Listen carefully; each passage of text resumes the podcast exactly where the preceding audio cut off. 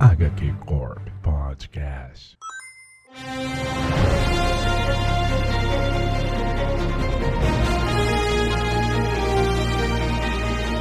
Salve, salve pessoal! Está começando mais um HQ Corp. Eu sou o Konema e hoje vamos falar de algo invencível, algo que está na moda aí e chegou chutando portas, quebrando ossos, rachando crânios. Estamos reunidos hoje para falar dessa série sensacional, invencível da Image Comics. Iremos falar do quadrinho, iremos falar da série e iremos quebrar tudo por aqui porque tem muita coisa para conversar bacana sobre isso. E junto comigo, membros da corporação reunidos hoje para falar dessa obra incrível, começando por Maria Eduarda. E aí, gente, tudo bem?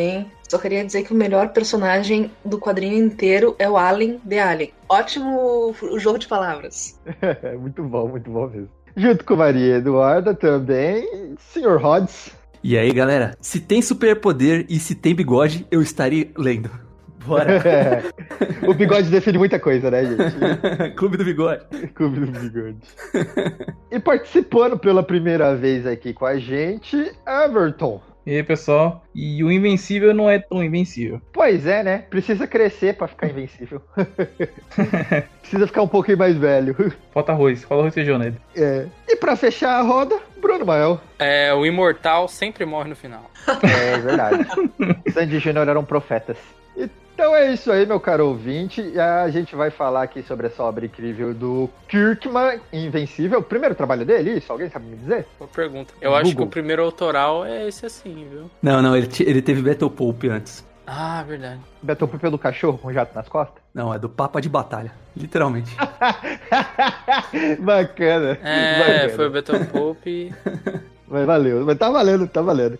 Enfim, então aqui os membros da corporação hoje se reúnem, vamos falar de Invencível, iremos fazer aqui um bloquinho sem spoiler, contextualizando um pouco sobre quem que é o Kirkman, que eu aposto que você sabe, né, afinal Walking Dead estourou por aí, se tornou um, um grande sucesso, tanto quadrinho quanto é, é, série, né, além de ser premiadíssimo, né? O Kirkman ganhou vários prêmios já por aí, né? Por seu trabalho, né? Na indústria da nona arte. Então iremos falar um pouco sobre esse gênio, né? De, desse novo século. E, e, em seguida iremos falar da história, iremos falar de Invencível, iremos falar sobre o quadrinho. Então tem spoiler dos quadrinhos. Você que só assistiu a série é, animada, né? Você que assistiu só pelo Amazon Prime, fique preparado que vai ter spoilers, né? A gente irá comparar bastante os acontecimentos da série com os acontecimentos do quadrinho, as mudanças mudanças e o que, que a gente achou melhor na adaptação, o que, que achou melhor no quadrinho, entre outras coisas. E aí a gente vai fazer esse bate-papo. E então fique preparado se você quer saber o que acontece no quadrinho e você não tem muita paciência para ler. Então esse é o programa para você. Se você já não quer spoiler, aí você pare na nossa comparação com o gibi, que a gente vai falar de coisas que também aconteceu na série. E aí você ou vai ler o gibi ou ouça por sua própria conta e risco a segunda parte do, do podcast. Use sua, né, seu bom senso aí pra você saber onde você quer, até onde você vai, né, caro ouvinte. Até onde está o seu limite. Até onde iria, aonde iria chegar. e, ai, ai, Mael tá mega nacional hoje, gostei. Pra você ver, né?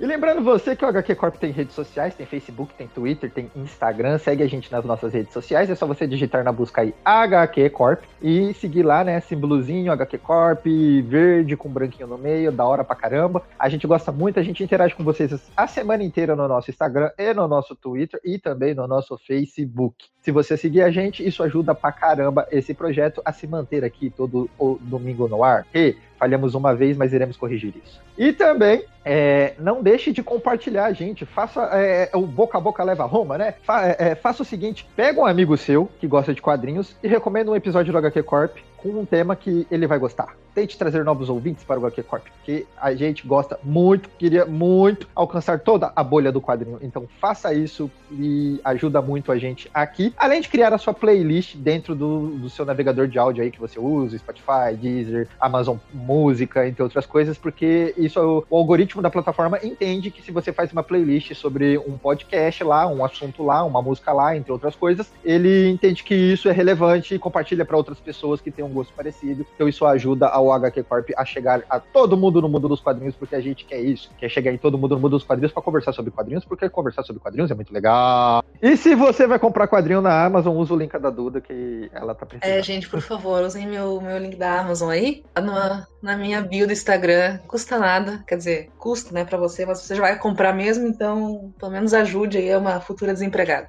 É isso aí. Então, meu caro ouvinte, é isso. Vamos entrar no bloquinho sem spoilers. Fique confortável e vamos para o cast. O que aconteceu? O papai salvou a gente dos Flexons. Mas ele entrou em um dos portais deles. Tá. Ele vai se atrasar para jantar.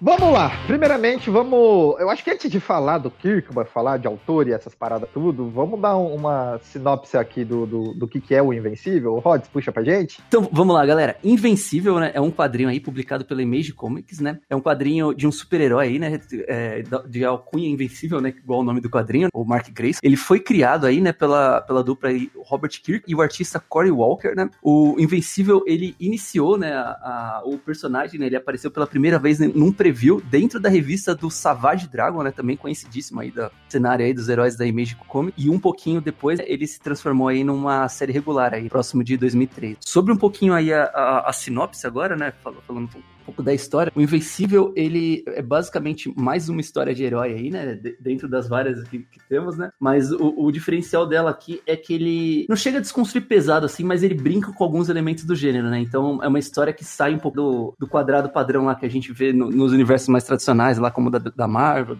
da DC, né? Então é um pouquinho mais fora da caixinha, né? A, a história original, bem é, resumido mesmo, né? Pra não, não entregar nada pra quem tá na curiosidade, está na curiosidade. O Invencível aí, ele, ele é filho, né, de um dos principais heróis aí desse universo, né? Que é o Omni-Man, que é uma espécie aí de Superman com bigode de verdade, né? Não o, o polêmico do bigode lá em Cavill, não. É um super-herói de bigode de verdade aí, né? Que é basicamente um extraterrestre que, que é de um outro planeta também, né? Aqui no, no caso ele é um Vul, Vil, Vul, Ih, é Vultronomita ou Viltronomita? Viu, né? Eu, eu entendo como Viltronomita. Que acho que no desenho falavam Vul, mas eu não sei se foi pra facilitar, né? Ah, tanto, né?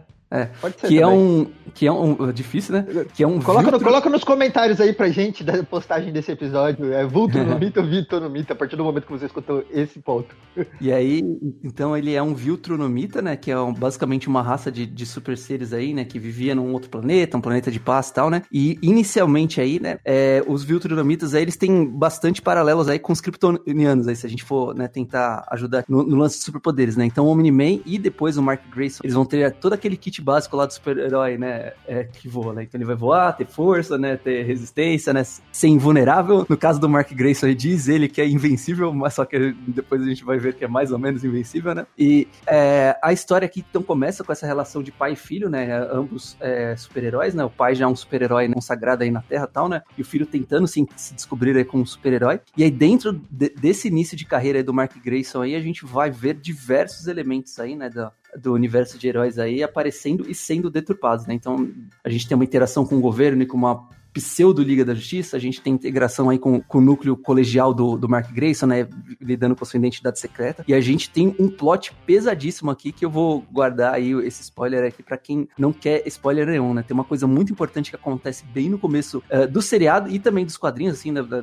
bem nas primeiras edições aí, que muda totalmente a perspectiva aí, né, da- do que a gente tá acostumado com história de heróis aí, então vou lidar com a sua curiosidade, caro ouvinte. Exatamente, até, até porque esse tipo de informação vai estar no bloco com spoiler. É, o Kirkman conta que ele queria fazer uma certa, uma certa paródia de super-heróis e fazer umas desconstruções de algumas coisas, mas também Invencível era mais uma homenagem àquilo e uma história que ainda era uma história super-herói, que podia mostrar coisas que poderiam ser feitas numa história de super-herói. Então não é um negócio, não é cínico assim, não é meio The Boys, apesar de existir essa comparação. É uma história que apesar de da violência, apesar de alguns twists, ela ainda é uma história de super-herói que, que tá fazendo uma homenagem pra tudo aquilo e tem até algumas homenagens no gibi, né? O Kirkman fala que as duas principais inspirações pra esse lance de herói jovem é o Homem-Aranha, porque é óbvio, né? Porque o Homem-Aranha, tipo, o bastião desse tipo de personagem. E o Robin dos anos 90, que ele lia bastante as mensais do Robin as revistas solos. E foi uma certa inspiração para escrever, tipo, esse lance de, de herói jovem. Que foi o herói jovem que ele cresceu, né? O Kirkman não é tão velho pra ter lido Homem-Aranha em 60, hein? Cada um tem a sua geração. Se hoje em dia a galera lê Kamala Khan e Miles Morales, e antes eles liam Jovens Vingadores ou Besouro Azul, e nos anos 90 se lia o Robin entre alguns outros personagens, e também Homem-Aranha, mas o Homem-Aranha já não era tão novo, né? Então foi a inspiração dele e tem até os- umas homenagens outras coisas, né? O primeiro traje dele, que é até o que eu coloquei na minha foto, ele lembra o traje do Jay Garrick de Flash, né? Aquela camisa vermelha,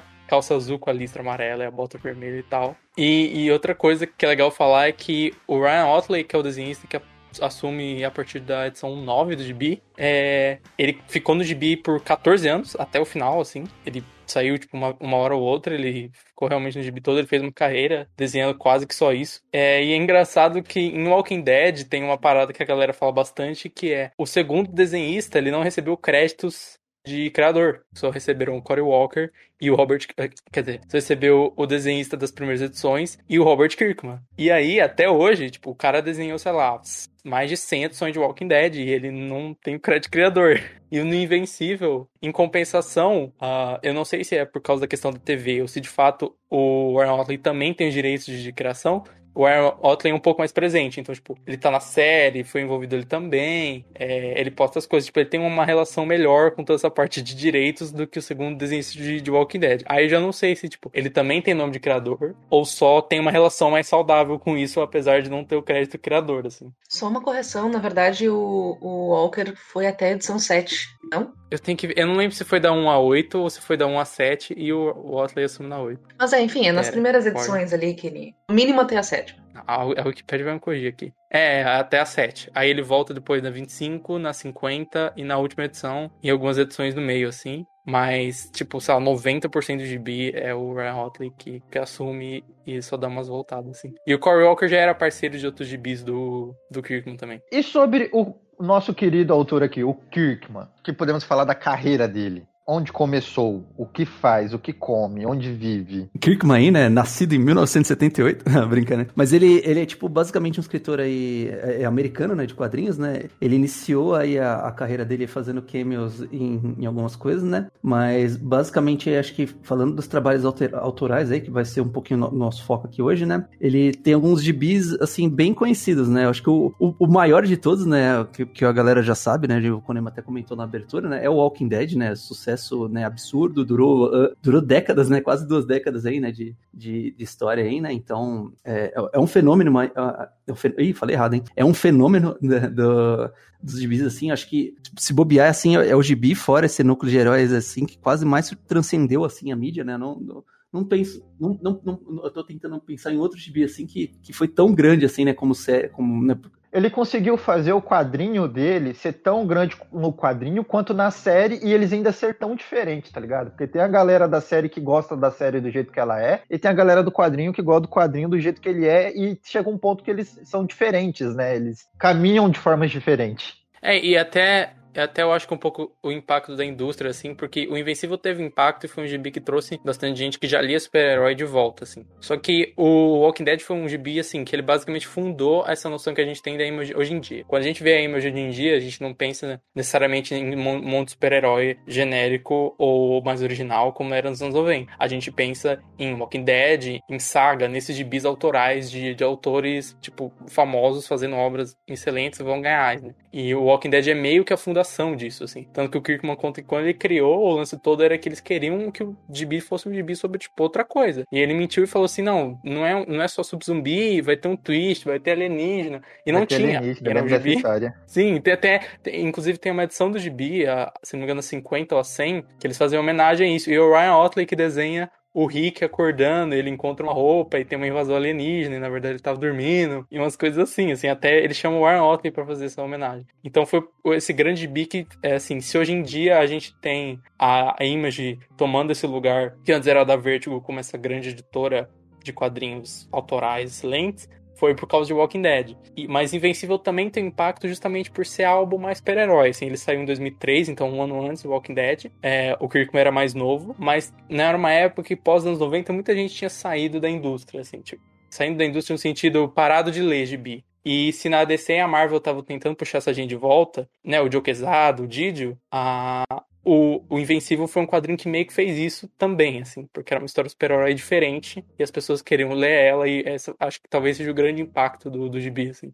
Mas ó, a gente pode dizer com, com tranquilidade que a série do Invencível hoje existir pela Amazon Prime é por causa do sucesso do Walking Dead que conseguiu colocar o nome do Kirkman sendo algo tipo maior do que as obras, né? Porque hoje eu escuto muita gente falando assim, nossa, que gente que é de fora do, desse mundo de quadrinhos e tudo mais, tá, meu caro ouvinte? Falando assim, nossa, você está vendo Invencível é do mesmo criador de Walking Dead. É, isso mostra que o, o cara, por ter criado esse quadrinho, o Walking Dead, ter saído fora da casinha e, e, e tudo mais, o nome dele transcendeu a mídia. Eu tenho a impressão agora de que ele tem crédito para fazer qualquer loucura, porque ele já tem essa bagagem, tá ligado?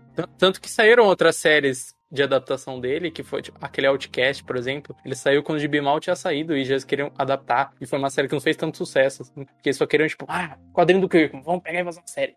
Pegaram, assim. E, tipo, não tinha nem saído o GB direito. E o Só próprio Rick. Tem, é, exato. Exato. E o próprio Kirkman conta que ele gosta de se envolver com as adaptações, que ele tá mais próximo de Invencível, ele até escreveu alguns episódios. É, mas ele gosta porque, para ele fazer o, o que, a mesma coisa que ele já fez no gibi 15 anos atrás, é chato, é entediante. Então ele gosta de se envolver para chegar com a galera que ele sabe que vai fazer diferente e sabe que vai mudar coisa, porque é assim que a adaptação funciona, e mudar ele mesmo e fazer alterações ele mesmo. E aí ele conta que assim, você começa mudando um pouco e quando você vê, depois de umas temporadas, mudaram mais coisas e tem mais consequências, assim. Pro sentido Walking Dead ficou até negativo, porque a série se distanciou muito e o próprio Kirkman se distanciou um pouco da série, assim, né? O Enzo sempre comenta que, tipo, Invencível, o Kirkman tá lá, vive Invencível, e o Walking Dead tá lá, tipo, se você, às vezes nem parece que existe, você entra nas redes sociais dele, mas ainda existe. Ele se distanciou um pouco. E eu acho que Invencível, por ser animação, ele tá mais envolvido, ele vai ficar mais, assim fica, tipo, querendo fazer as mudanças que ele quer e melhorando o próprio gibi, né? Até porque, tipo, porra, ele envelheceu 15 anos, ele fez gibi inteiro, ele fez um monte de coisa depois disso, sabe? É tipo, você volta um desenho que você fez quando você tinha 10 anos e fazer de novo, você não vai fazer igual.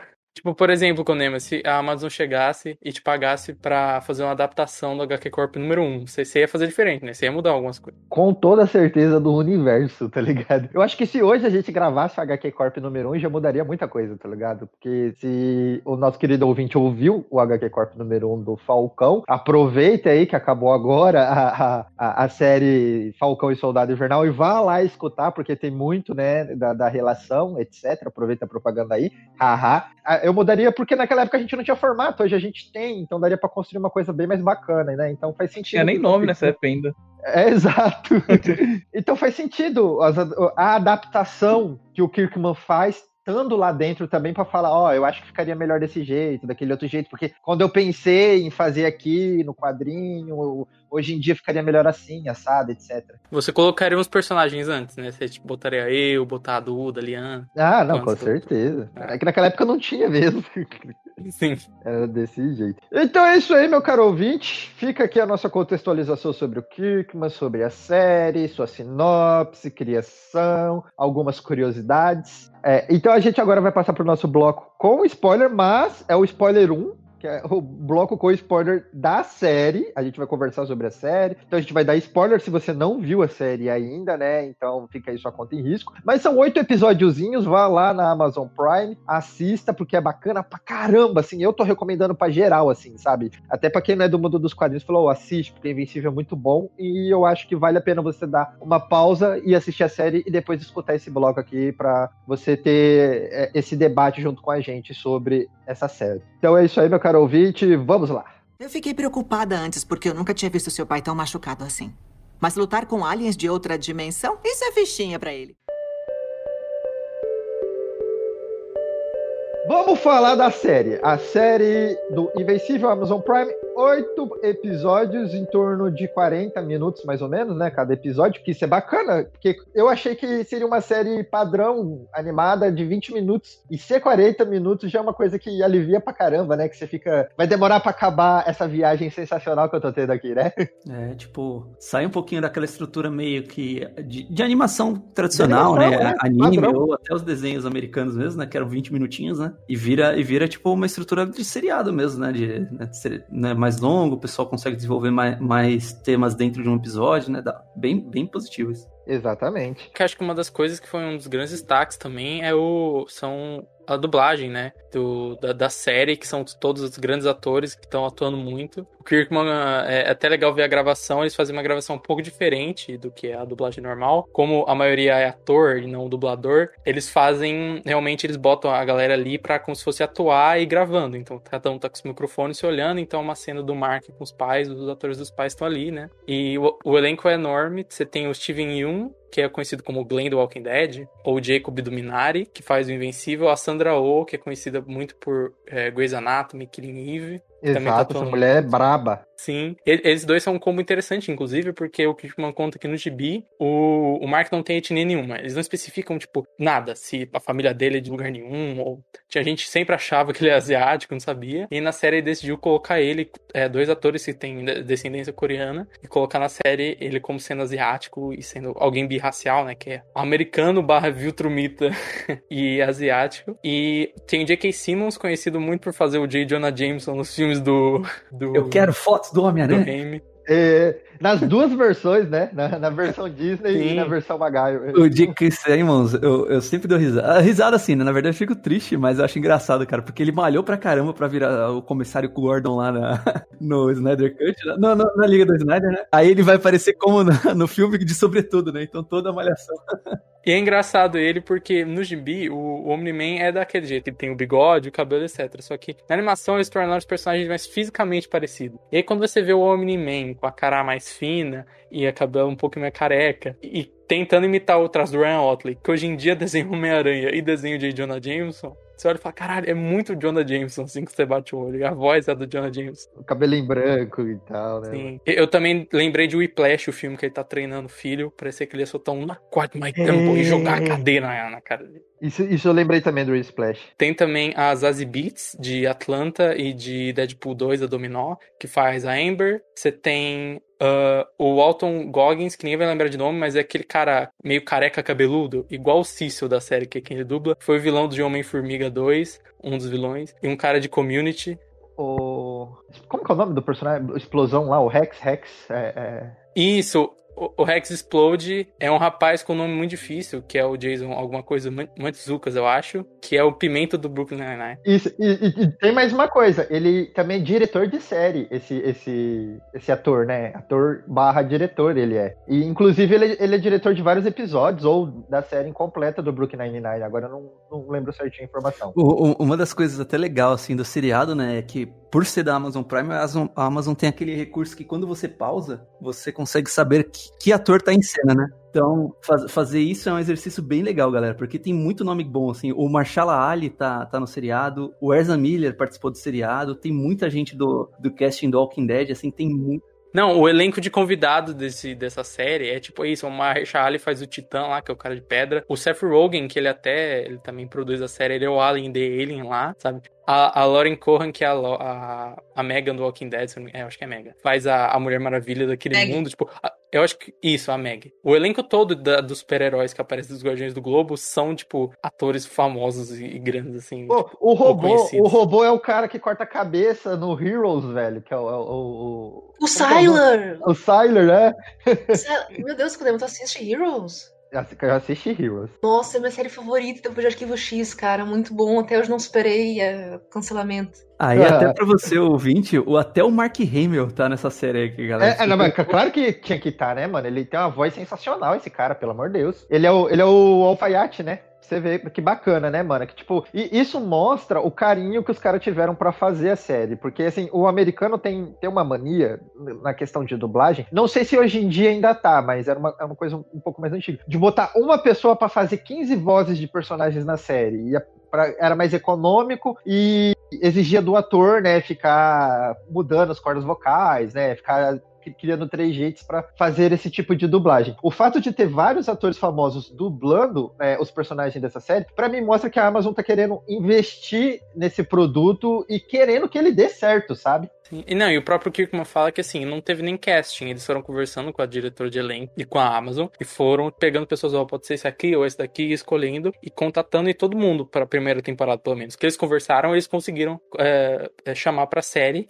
Ele até brinca que tem umas metas, tipo assim, ah, eu queria o Tom Cruise algum papel algum dia, não sei se ele vai aceitar, mas ao menos pra primeira temporada eles realmente chamaram quem eles queriam para cada papel e o Kirkman junto. E tem também toda uma questão de diversificar o elenco, assim, porque o Kirkman fala que ele e o Corey Walker e o Ryan Otley eram, tipo, três caras brancos fazendo gibi em 2003, assim, eles eram jovens. Então o gibi é majoritariamente é, esse personagem, tipo, brancos e héteros, e tem toda a piadinha dele, do Mark e do William também, que, tipo, o Mark carregando ele é meio gay, etc. Ele decidiu que se ele vai fazer a série hoje em dia, seria uma melhoria se ele fizesse isso e traria um pouco de público para ele também. Então você tem as Beats no lugar da Amber e agora a, a Amber negra antes ela era loira. Você tem o próprio Mark que vira asiático. É, você tem alguns personagens que são mulheres na série, tipo o, Sh o Shrinking Ray lá, que é uma que é um cara de bi e uma menina na série. Então eles fazem essas inversões para dar uma diversificada e realmente funciona assim, tipo, e fica de uma maneira muito natural. Não interfere em nada no rumo da série essas coisas assim, cara. E eu achei bem bacana essa iniciativa de, de querer mudar. É aquela parada que a gente estava conversando um pouco aqui nos bastidores, a gente tem que parar com isso de queimar pauta antes de começar a gravar,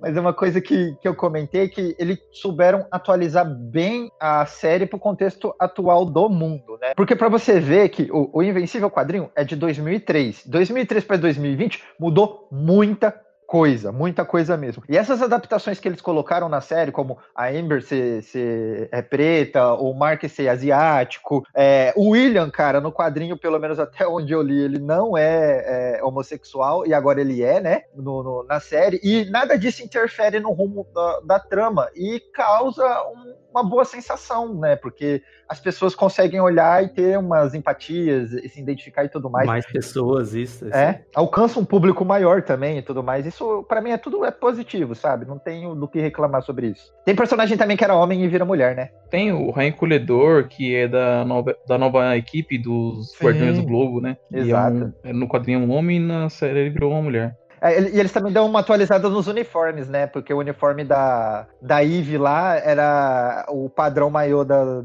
dos super-heróis e eles colocam um shortinho, manga, manga longa, etc. É, o próprio Kirkman fala isso, que assim, os Guardiões do Globo, ele olhou e, tipo, eram, era, tipo, basicamente homens, assim, e a, a menina monstro e a, e a Atom Eve, e ele decidiu dar uma mudada, ele até tirou um personagem, eu não lembro o nome do personagem, mas é aquele que usa a roupa que o Mark usa no começo, aquela roupa de teste. É, é um cara genericaço, assim, tipo... Isso, ele mal aparece, assim, eu fiquei chocado, falei, cara, esse cara existe de fundo, ele nunca tá fazendo nada. Ele ainda é um personagem preto e o, e o Kirkman fala, tipo, cara, não ia botar um, um, cara preto de fundo em todas as cenas só para ser diverso, porque isso não é ser diverso, é você botar um cara lá. Eu preferi tirar ele e diversificar a equipe em si, os personagens principais, então tornar algumas mulheres, tornar pô, o personagem que o que o Pimento do, do Brooklyn Nine-Nine faz. No, na série a pele dele é mais escura, na série a, o cabelo dele é diferente, etc. Ele decidiu, ele preferiu focar em alguns e diversificar eles do que você ficar enfiando um monte de personagem e você não consegue trabalhar direito. É. Então, Tem um dos Guardiões do Globo legal. também, né? Aquele marciano verde lá, que é tipo, eu acho que o Lanterna Verde dos Guardiões do Globo, que não, no quadrinho é, um, é homem, na série é mulher.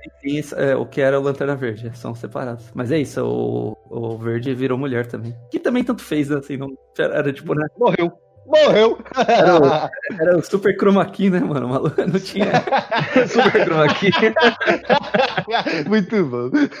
É, Mas, ô, ô, porque o Bruno tava falando, ponto positivo demais pro Kirkman fazer isso, cara. Mostra a visão do cara como tá à frente, sabe? Sim. E as roupas também eles fazem isso. As roupas eles usam. Se você chegar na edição, sei lá, 30, 40 de bi, as roupas estão mais ou menos iguais da série. E no começo, não. Assim, no começo tem umas partes diferentes, a própria roupa da Eve que você falou. E aí no gibi eles dão uma adaptação e já, na, na, série já pegam as roupas que eles usam mais pra frente. São mais simples ou mais bem feitas, assim. Acho que a mensagem, assim, de reflexão aí, caros ouvintes, é assim, é. é eu, eu, imagino que seja interessante, né? É, é, a, a, gente vê isso acontecendo, né? A, a, obra, toda obra envelhece. É normal, né?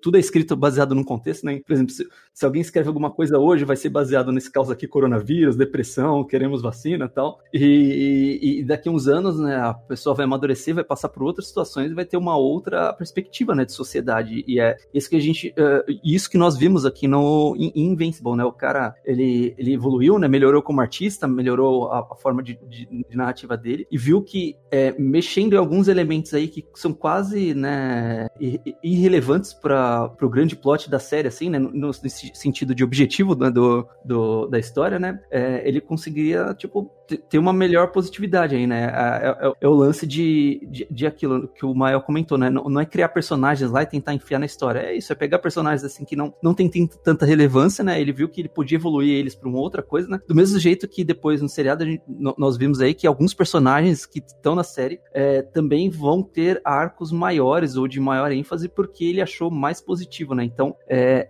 é o que, a gente brincou lá no começo, lá do HQ Corp 1, lá tá isso, é a oportunidade de você melhorar seu trabalho e, e, melhorar seu trabalho é colocar o seu trabalho de acordo com o contexto atual, né? Então, é isso que ele fez e bem positivo aí, galera. Perfeita colocação, menino Roy. Falando sobre a, a série em si, é, a gente falou 40 minutos, 8 episódios, o que, que vocês acharam deles terem pegado acontecimento dos quadrinhos que estão à frente, né, ou em outra linha temporal do, da história em si e ter feito essa montagem para a série. Porque, é, é como eu posso dizer para você entender, meu caro ouvinte? A série e o quadrinho têm o mesmo resultado. A parada é que a trajetória para esse resultado é completamente diferente de cada série. O quadrinho tem uma linguagem e uma forma de te levar para o resultado, e a série tem outra. O que, que vocês acharam da série em si para isso? Eu, eu acho legal porque, para quem, tá, quem é leitor do quadrinho, segue um rumo, então ele já tá confortável naquilo. Aí quem vai ver a série tipo, como você não sabe muito bem o que vai acontecer, porque tá fora de ordem, então você não fica tão, tão confortável com o que você tá assistindo, então você é surpreendido de algumas formas, que nem o primeiro episódio. Não era o primeiro episódio que acontece que aquilo aconteceu. Então já tem uma mudança boa já. Então, pra quem tá assistindo, pô, é diferente, mudaram alguma coisa aqui.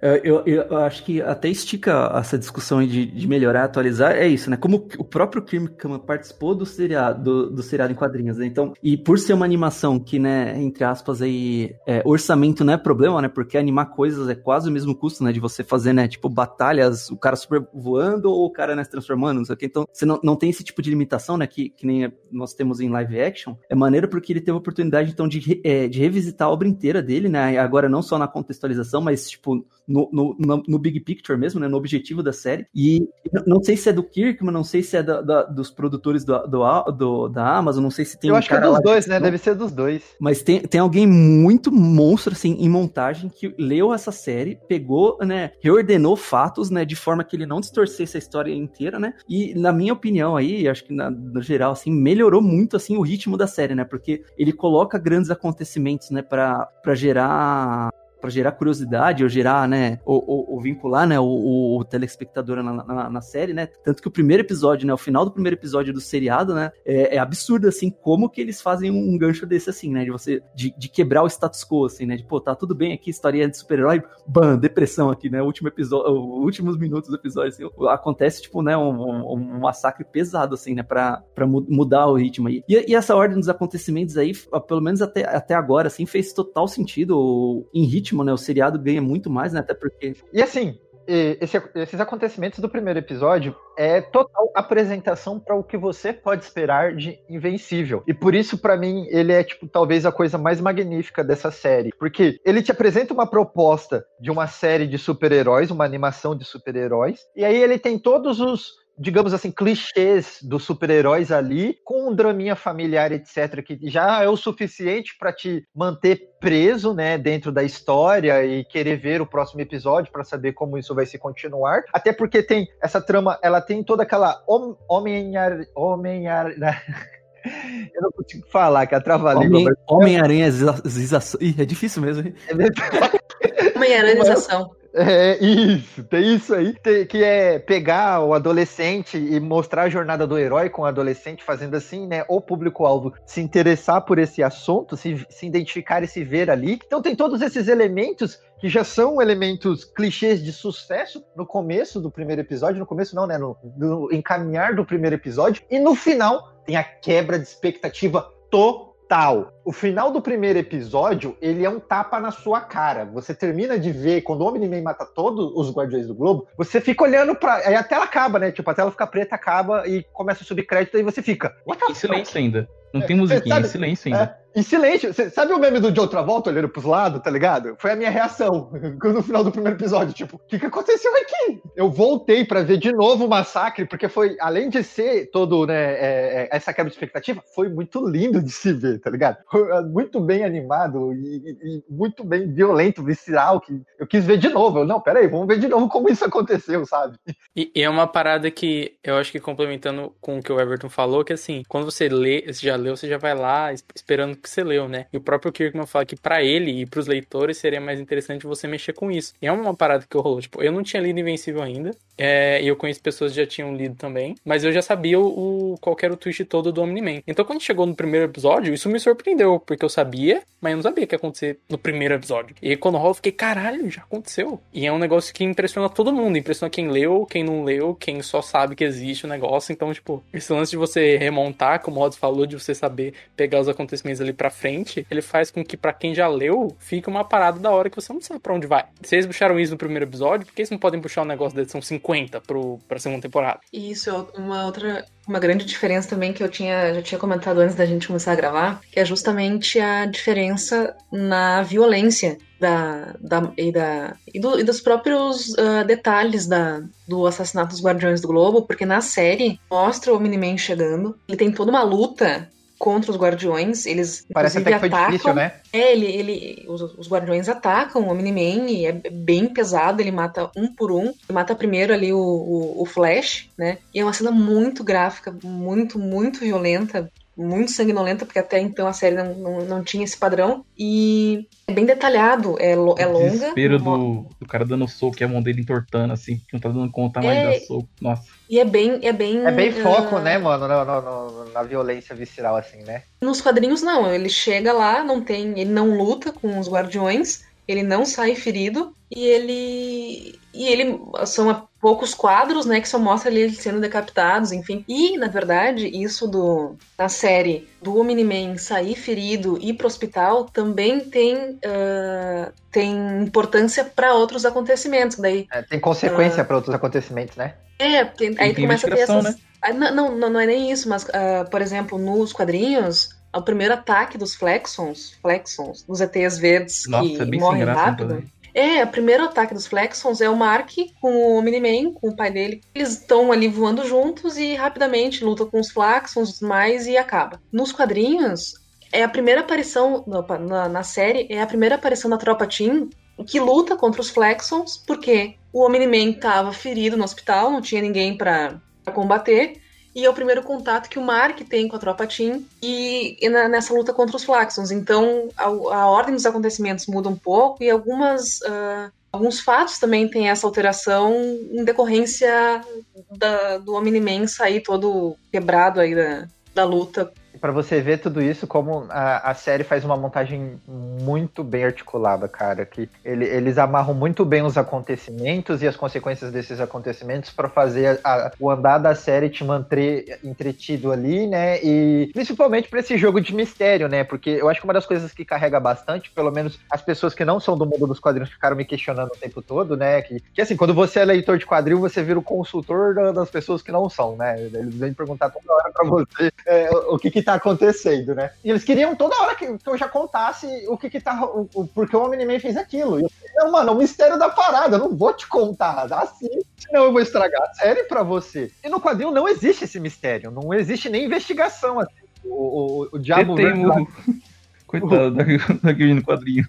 ele, ele, ele troca duas, duas dúzias de palavra e daqui a pouco nem mostra que teve investigação. O Omni-Man já abre o jogo, já com o Mark, etc e tal. E ter essa investigação na série, né? E ter esses fatores que nem a Duda falou, o Omni-Man tá, tá machucada, aí a tropa jovem é apresentada, etc. Tipo, pra mim, tornou a série muito mais bem articulada e enriquecida do que o quadrinho, mas é, é, é difícil julgar o quadrinho por causa disso, porque o quadrinho é de 2003, né, mano? E o cara teve, olha aí, cara, mais de, quase uma década pra pensar, ah, quase uma década não, né? Mais de uma década pra pensar e remol- remoldar, né, o, o, o, que ele já fez pra, de uma maneira de ficar melhor, e ficou. Eu acho que isso vem um pouco do formato, assim, né? Porque parte do do quadrinho e da, até do impacto na época, que tipo, era um quadrinho muito rápido, muito ágil. e muito bom de ler, assim. Por mais que tenha os diálogos, do, aqueles diálogos que o Kirk adora, que são enormes, que são algo que é muito live action até, né? Acho que ah, talvez por isso que as pessoas gostam de adaptar coisa dele, porque diálogo de quadrinho geralmente é muito mais curto, e aí quando você bota um diálogozão fica meio, tipo, transmídia, mas enfim. É, e aí quando você chega na série, você tem episódios de 50 minutos, às, às vezes acho que chegou até uma hora, teve, acho o primeiro episódio, mas enfim. Então, se você fosse contar só a história de Bi e boa, você ia fazer isso em, sei lá, meia hora, assim. Você ia fazer. ia virar um anime, assim. Você ia fazer um episódio de 20, 30 minutos e contando a história mais seguindo. E aí, como você tem 50 minutos, o que você faz? Você pode ter, você pode ter subtramas. De quadrinho tem poucas subtramas. Então, todos esses lances que a gente falou de pegar coisas que são mais para frente, o que, que eles fazem? Eles pegam a trama principal, é a mesma do começo, só que as subtramas são tramas mais pra frente. Então, o que a Duda falou do, dos alienígenas que vem lá do portal, que tem a questão de envelhecer, isso é uma pequena subtrama mais pra frente do gibi. Aí eles trazem. O lance todo do Damien Dark Blood investigando. Isso é algo que rola em, sei lá, uma edição ele aparece, na outra ele volta e ele não faz nada. E é aqui tem o subplot, sabe? Tipo, o lance lance de Marte que é mais pra frente, eles puxam para cá é, o lance do, do robô, a questão um pouco da mãe também. É, então a Eve também deixar de ser super-heroína. Então eles pegam todos esses subplots e puxam para você ter esses 50 minutos de série, você ter conteúdo. E fica uma parada mais rica justamente por isso, assim. É como se o Gibi não tivesse 24 páginas, ele tivesse 40, 50. Assim. E outra coisa é que nos quadrinhos, a, a, a Eve, ela não entra para os Guardiões ela descobriu lá que o, que o, que o Rex estava traindo ela, ela fica pistola e ela não entra. Ela, ela e o Mark ficam tipo de freelancer, assim, ajuda quando precisa, mas eles não fazem parte dos Guardiões. E na série, ela faz parte. Ela não, começa. Não faz não, não faz não, não faz não. Como não? Não, ela, não entra faz. como, ela entra como uma das Guardiões depois daquela não, seleção. Não, faz não. Não, ela não quer Não. nem ela nem o Mark. Ela, ela não quer nem mais ser super-heroína de, de, de lutar contra monstros. No terceiro ela quer... episódio, ela tá, gente, como. Não, não, ela tá, tá-.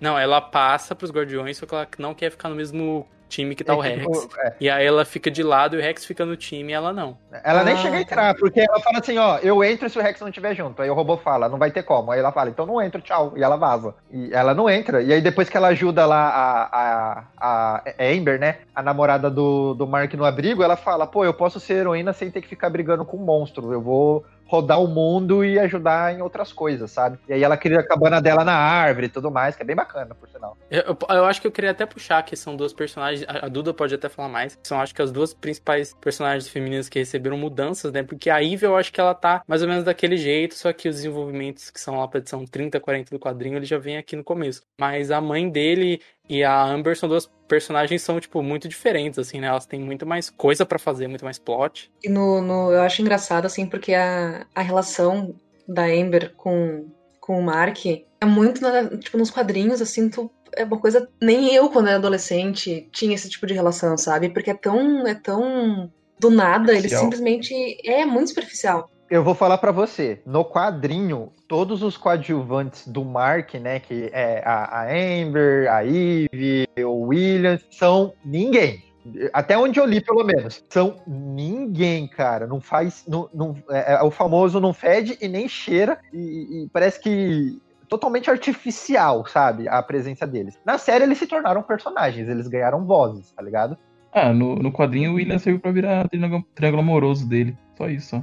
E, na- a, e a Amber, tipo, ela tem ali na, na, na série, tem o cara sediando ela, ela taca aquele pau no cara. E é ali que ela e, o, ela e o Mark se conhecem, ela tem toda uma. Ela é muito mais assim. Normal, né? É uma relação muito mais que vai sendo construída do que nos Não, quadrinhos. Assim, nos quadrinhos de- tem. É a Mary Jane, né? Um relacionamento mais construído. Que a Mary Jane do Homem-Aranha ele, é- ele é bem construído. Já no, no, no quadrinho, a Amber é nada, tá ligado? Não, tem, um, tem uns quadros da- do, do, do Mark com a Amber nos quadrinhos que é muito, não sei, é uma sensação estranha, porque não, isso não acontece na vida real, sabe? Em nenhuma, nenhuma circunstância. E o próprio desenvolvimento da mãe também, assim, porque na, no quadrinho ela é total dona de casa, assim, submissa total, não tem voz nenhuma. E nenhuma, tipo assim, o cara vai se atrasar, ela fala assim, ah, vai sobrar mais, vai sobrar mais comida pra gente, assim. Ela não. Na série é, é o contrário. Na série, ela que sustenta a casa e o pai só é super-herói só. Não mostra qual é a profissão do pai dela. Do He-Man. E isso é um, é um plot que eles trazem pra frente, na verdade, porque ela começa a ter mais espaço na revista e ela e o Mark têm uma relação maior, depois que o Omni-Man vai embora. E eles começam a ficar mais próximos e ela pensa, ela pensa em ser corretora imobiliária e tal. E aí na série já trazem isso de começo, ela já é corretora imobiliária e ela já tem uma relação mais forte ali com o Mark. Isso é um outro acerto, assim, também. E a própria questão da Amber, ela precisa, sei lá, 30, 20, 30 de bi que a gente tem conversas de verdade com ela. Até é bizarro porque quando ela chama ele pra sair, a gente mal vê a cara dela. Ela deixa um bilhete e fala, ah, me liga. É, nem sei quem. Sim, a gente só descobre o nome dela depois, que tá escrito no Sim. bilhete, assim, né? Não, eles começaram a namorar e você não viu o diálogo dos dois ainda. Junto de verdade, assim. E, e tem até coisas mais pra frente do gibi que desenvolvem ela, só que eu ainda acho que ela é muito um, um standinho, assim, tipo, a namorada que vai ficar nesse começo, que vai ter esse drama. E ela é meio boba e meio que aceita tudo que ela, tipo, ela. Vamos colocar assim, ela questiona o que o Mark faz, mas não muito. E aí ela meio que aceita e fica por assim, por, assim, por edições, edições, edições. E eu acho que eu sinto um pouco até que o Kirkman não queria muito fazer uma trama adolescente. Às vezes ele não tinha saco pra fazer uma trama adolescente. E ele falava, ah, não vou fazer. E não fazia. E eu acho que agora que tá mais velho, ele falou assim, ok, eu vou ter que fazer isso mais bem feito. E ele mesmo fala que as duas personagens, per- como personagem que cresceram mais, foram tanto a mãe quanto a Amber por causa das atrizes e pra ter mais coisa, mais desenvolvimento para as duas, assim, que eram duas personagens que ele queria dar um up, que ele mesmo que ficaram meio vazias. no Porque assim, eu falo com tranquilidade, cara. Eu, com a Amber, ela chega a ser irritante, mas isso não é algo ruim, é algo positivo pra série, tá ligado? O, o- o tanto de, de vezes que ela Ela parece foda, assim, ela se acomodou muito nessa situação. E a Amber com o, com o Mark, o cara larga ela nos encontros, assim, eles estão jantando, ele simplesmente vai embora, sabe? Ela, ah, putz, de novo, entendeu? É, Não tem essa. Eles não conversam. Lá, depois que ele que decide tomar a iniciativa de contar pra ela que ele era o Invencível, e assim, a reação dela é, poxa, que legal, meu namorado é um super-herói. Uhul. E é isso, entendeu? Então você voa. É, sabe? Não, ninguém tem reações normais. É meio feito como piada, parece, né? Porque antes tem um lance tipo, ah, eu acho que o Mark é traficante, aí todo mundo ri dela. E aí o Mark aparece falando com o super-herói e ela não acredita. Aí ele bota a roupa e ela fala assim, ah, que legal. E a edição seguinte ele contando é, a história toda do gibi até então. Ela fala tipo, ah, da hora. E é isso, assim. E tipo. Maneiro. É, e na série tem um confronto, e tipo, tem gente que reclama de, ah, a Amber da série é chata, a Amber da série. Tipo, gente, mas isso não é algo ruim, assim, porque ela é uma pessoa de verdade, ela é uma pessoa reagindo às coisas, tipo, sabe? Ela, ela tá lá, tipo, ficando brava com alguma coisa, ou gostando de alguma coisa. A Amber da série, por exemplo, a gente sabe que ela gosta de, daquele roletor de caridade, por exemplo. Quando ela ia estudar com o Mark, ela realmente ia estudar no começo, antes de se apaixonar de verdade, sabe? A gente sabe como ela, o que ela pensa do, do Mark com a Ivy, sabe? Tipo, a gente, tem, a gente tem uma personagem de verdade, assim, sabe? Eu acho que talvez seja a grande melhoria do Kirkman pra todo o núcleo adolescente, assim, porque eu falei que ele não ter paciência pra fazer isso. Nas séries eles puxam até algumas coisas mais pra frente, tipo a visita à universidade do Mark e o arco todo dos robôs lá do do personagem do dublado pelo Ezra Miller, é, ele rola no quadrinho meio separado, né? Tipo, rola no comecinho, aí rola bem mais pra frente, lá pras edições 20 30. É, e aqui na série eles já puxam, e com isso eles puxam a questão de o que, que o Mark vai fazer na vida. Ele quer ir pra universidade, ele quer viver aquela vida. E no gibi é meio tipo, ah, eu vou pra universidade. E ele vai, e você não sabe por quê, você não sabe o que, que ele quer fazer, você não sabe nem que, que ele ia bem na escola, sabe? E na animação eles puxam questionamentos, tipo assim, ah, vou pra. Vou, ah, pô, vou pra faculdade, eu preciso tirar nota. Mas eu quero mesmo viver essa vida. Aí tem o drama da Eve que rola junto. Então a série sabe bem recortar e melhorar as coisas pra criar uma trama mais redonda, assim. Tipo, Na animação, a Eve tem muito impacto no- na decisão do, do Mark, dela querer ajudar as pessoas. Ela aconselha muito ele. Você vê que ela tá muito presente, tipo, ajudando ele a, a tirar as decisões dele, né? Ela tem, uma, ela tem uma, um- um- uma posição de consciência, né, junto com ele. Isso é bem bacana. Mas falar assim pra você de, de, de- de- da série, tem dois personagens que eu acho os melhores, assim. O primeiro é minha imagem, que é o meu personagem favorito dessa série. E o segundo é a mãe do Mark na série, né? Que, como que é o nome dela mesmo? acho que é Débora, não é? É De- Deb, né? É, Debbie Grayson. Cara, a Deb é sensacional na série. Pelo menos até onde eu li no quadrinho, ela é nada. Nada mesmo, assim, literalmente. Ela é. é- É uma mãe de casa. a mãe do então, Mark, ponto. É a mãe do Mark. Ela aparece de vez em quando só desenhada, nem tem fala, nem tem balão de É. fala. Ma Malemar, assim, depois do grande, é, da grande revelação do, né, do, do capítulo 8, aí ela, ela tem um arco né, de luto que aí melhora um pouquinho ela, mas é Isso, tipo, né? Mas bem aí vira, longe. tipo, meu Deus, meu marido foi embora, meu Deus, meu marido quis matar todo mundo, meu Deus, chora, chora, chora. Que também pra mim foi meio que qualquer coisa no quadrinho. Não, dá uma culpada no próprio Mark, assim, ah, por que você foi brigar com ele? É, me- meio, what the fuck, tá ligado? E, e no, e no, no- na série, cara, ela tem muito impacto em tudo, assim. E, e ela é uma personagem forte na série. Isso que eu achei foda, tá ligado? Porque ela, é, no começo, você já nota isso, quando, porque ela tem voz sobre o Omni-Man. O Omni-Man já é o Omni-Man, ele tem algumas atitudes de... Você vai notando que o temperamento dele é meio explosivo, porque ele fala com as pessoas e ele vai se irritando de acordo com as respostas que ele vai tendo nesses diálogos e aumenta o tom de voz. E ela sempre conseguia fazer ele baixar a voz, tá ligado? Ele, se você assistir a série, você nota isso, né? Que o Omni-Man tá falando alguma coisa e ele começa a gritar, ela só olha feio pra ele, ele baixa a voz na hora, tá ligado? Você vê quem manda na casa, né? E, e até quando o, o Mark vai falar dos poderes, aí ele fala, poxa, você tem poderes. Ela chuta a perna dele, né, debaixo da mesa. Ele, oh, você tem poderes! E- e- ela tem essa postura. E no começo da série tem um negócio que eu acho bem bacana, que o Mark tá, ten- tá treinando a pousagem dele no quintal, coisa, não tem no quadrinho isso, né? Ele tá treinando pousar, e aí o Mark, como ganhou poderes, ele também vem subir pra cima da mãe dele, né? Ele, ele vai encarar ela alguma coisa, ele falou, aí ela fala pra ele, porra é essa, moleque? Agora só porque você tem superpoderes, você vai fazer o quê? Vai me bater? Eu sou sua mãe, tá ligado? E aí ele baixa o tom na hora, assim. Ela, ela mesmo estando dentro desse mundo de super-heróis, ela, ela confronta as paradas. Isso que eu achei bem bacana. E ela fazer parte da trama da investigação do. do do Omni-Man foi sensacional, assim, tipo, deu um grande destaque pro personagem é, é, dentro dessa história que ele praticamente não existia, sabe? E Isso pra mim é um grande acerto, um grande mérito. E, e para fechar aqui, me, me aconteceu uma coisa que eu achei muito foda, muito foda mesmo, é quando o Mark acorda no hospital e ela fala que tem orgulho dele, tá ligado? Tipo, cara, você me deu muito orgulho porque você peitou teu pai, olha como é que você tá agora. Eu acho que puxando o que você falou do, do Omni-Man, é, acho que é outra coisa que, eu- que todo mundo falei o que achou, que é todo o lance da tensão, né? Porque no GB essa tensão rola pouco e na série você tem uma temporada inteira que é, caralho, o Omni-Man matou os Guardiões do Globo. E Eu fico achando que ele vai matar qualquer, descobrir- qualquer momento, né, cara? Sim, não, e tipo, quem que vai descobrir, o que vai acontecer quando descobrir. E o Omni-Man na série, eu acho que ele é simultaneamente mais filho da puta, porque, tipo, ele é mais agressivo, ele é mais, hum, é, tipo, grosso, assim, ele mata mais gente. Tipo, cara, esse último episódio tem umas cenas dele com o Mar com o Mark, tipo, que ele mata muita gente e fala muita coisa, e você fala, caralho. Só que ao mesmo tempo, Pô, a, a cena do trem, mano, que ele pega a cabeça do Mark e coloca na Sim. frente do trem. Ah, você vai entender agora.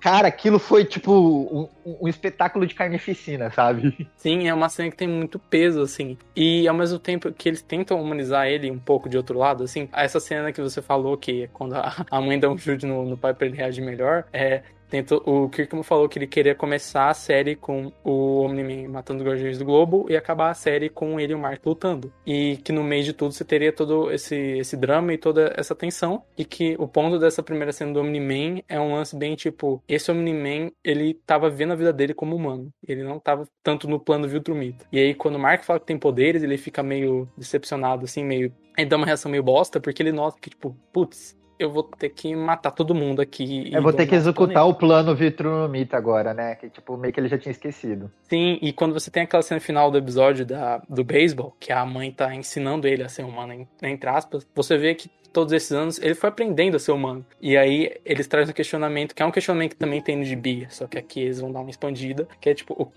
que deve estar na segunda temporada até mais, que é o que, que foi real, assim, tipo, até quando que ele sentia a verdade, até quando ele realmente amava o, Mark e a mulher, e até quando ele tinha aquela personalidade mesmo, o que, que era real, o que, que ele tá fingindo. Isso é muito bem feito, assim. É, eles botam no questionamento aí, né, o lance da, da longevidade deles, né? Então, ó, o cara vive por mi- mi- milhares ou mil- milhões de anos, né? E, e, e aí, né, o que que é isso, né, no espectro aí de, sei lá, 70 anos, né? Que é, é uma vida humana, assim, né? Aí ele falando, pô, isso aqui não vai ser nada, né, tal, né? Então, pro- É, ele fala, né, que diferença faz eu salvar esse cara se ele vai morrer daqui 50 anos e você vai viver eh, daqui 500 anos ele não vai ser nada pra você, sabe? É, então aí é, é legal que me- ah, acho que o, o discurso de humanidade é assim, né? É, de- depois no, no quadrinho tem até uma parada dessa assim de, de raças que vivem que vivem e morrem mais rápido assim, mas é, é o lance assim, né? Acho que a- a- a- por mais que a humanidade tenha uma vida mais curta, né? Talvez os sentimentos, as emoções, né? Por ser uma vida mais curta, são mais intensas, né? E aí, pra, acho, que é, acho que esse que é o, é o, é o chance, né? Que dá no Miniman, né? De, de se entregar, né? De Quando ele torce lá pro filho, ou quando ele entende mais ou menos o que é a humanidade, assim, né? E tem inclusive a cena com o personagem favorito da Duda, o Alien, o Alien. Tem, acho que tem no, na série no GB, né? Que quando ele volta pra Terra depois que ele, ele viu o nome errado, ele fala: Ô, oh, tem o Viltrumita aí, a gente não pode entrar. E aí o Mark fica tipo assim: Então, né? Atrasado. Mas ô, eu, não, eu, não li, eu não li mais pra frente do quadrinho, mas eu senti que isso vai ser um grande plot, porque o Alien Alien fala assim, pô, nunca houve é, um. Você é Vitrunomita, nunca houve um Vitrunomita que lutou contra um Império Vitrunomita, e nunca houve um, um Vitrunomita que fugiu do seu objetivo, que foi o caso do pai dele. E ele fala assim: eu vou lá pro, pro, pra ONU da galáxia passar essas informações, e depois eu vou voltar aqui, porque você é uma vírgula disso tudo e, e parece ser algo importante. Eu entendi assim. Lá pra frente na série, eu não terminei de ler, eu vou terminar. Mas isso vai ser muito importante, não vai? Então, a gente vai falar no próximo bloco porque envolve spoilers, assim, porque vai, mas eu acho que na série eles vão fazer de uma maneira mais longa, porque no gibi é um pouco, tipo, só duas edições e fica um gancho muito grande pra frente, mas o Allen meio que sai um pouco da revista. E a gente vai falar no bloco com spoilers pra não estragar pra ninguém, assim. Beleza, tranquilo. Outra parada também que, pra, pra falar aqui, né, da, da, série que eu achei muito foda da série e no quadrinho eu achei meio meia boca, são aqueles vilões que são os gêmeos, cara. Eu achei sensacional eles, mano o, o, dos clones, eles têm umas, umas falas, uma, um, um rolê entre eles que dá muita personalidade aos personagens. E no quadrinho você não sente essa personalidade neles, tá ligado? Eles parecem só ser dois vilões genéricos. E na série, eles chegam a, a, a, a ser cômico e é muito bacana, tá ligado? De ver o rolê deles. Que é todo lance deles serem clones e ficar, não, você que é o clone. Isso é algo Exato. que também eles puxam mais pra frente de GB. É engraçado, tem até uma edição, isso é um spoiler meio leve, que é uma edição onde um deles se machuca muito e ele fica todo marcado. E ele vai se clonar, e ele clona, e eles sabem quem que é o real, qual que é o clone. E aí, o, o clone vira, tipo, o mordomo do real, ele fica servindo ele. E aí tem uma parte que, tipo, eles têm que resolver a parada, porque, tipo, não, a gente se clonava sem saber quem é quem, porque aí cada um fica meio que competindo e a gente se ajuda. Se um souber que é o real, ele vai querer subir pujar e, tipo, dominar qualquer clone. E aí eles têm que resolver essa parada, assim. E é uma ideia muito da hora e que no gibi é legal e na série eles puxam pra rolar desde o começo, assim. É, é, é, é massa, né, mano? E, é um conceito muito bacana. Tem na, quando eles estão brigando com um robô lá no esconderijo, e ele fala assim, uma parada, eles mesmos conversando com o robô, falando, uma parada de ser clone um do outro e não saber quem é o real, é saber que o outro tá sempre pensando a mesma coisa que você. E aí eles sempre estão agindo em sincronia eu achei da hora pra caramba, sabe? Fala um pouquinho da série é, com relação aos, aos, novos Guardiões do Globo, né? Porque os Guardiões do Globo morrem muito rápido, então não tem muito o que falar, tá ligado? Mas os, os novos Guardiões do Globo, o, outro personagem, o Rex Dinamita. O Rex no quadrinho, até então, ele não parece ser tão babaca quanto ele é na série. Na série ele é muito babaca, mano. É, desde o começo ele aparece. Ah, não, nos quadrinhos ele é, ele é babacão 5, né? Não, ele não, é babacão, não mostra muito. Ele demora pra, pra construir que ele é um babacão, tá ligado? Até quando você vê a traição, você não percebe isso. Exatamente. Não, e depois eu acho que é porque a série mostra mais ele, assim. Também no, no quadrinho você sabe que ele é babacão? Porque ele traiu a Ives, mas ele não é um personagem que tem muitas falas, então você não sabe muito bem como é que ele age. Ele tem esse, essa malevolência de ser um malandrão, parece ser o traficante dos heróis, tá ligado? Tá, tá sempre querendo fazer as coisas meio pelo lado ilegal da, da, da parada. Na, na, série já deixa isso de cara, tá ligado? Você, quando o personagem é apresentado, ele fala meia dúzia de palavras, meia dúzia de conversa com aquelas gírias dele, e aí você fala assim: esse personagem é babaca, tá ligado?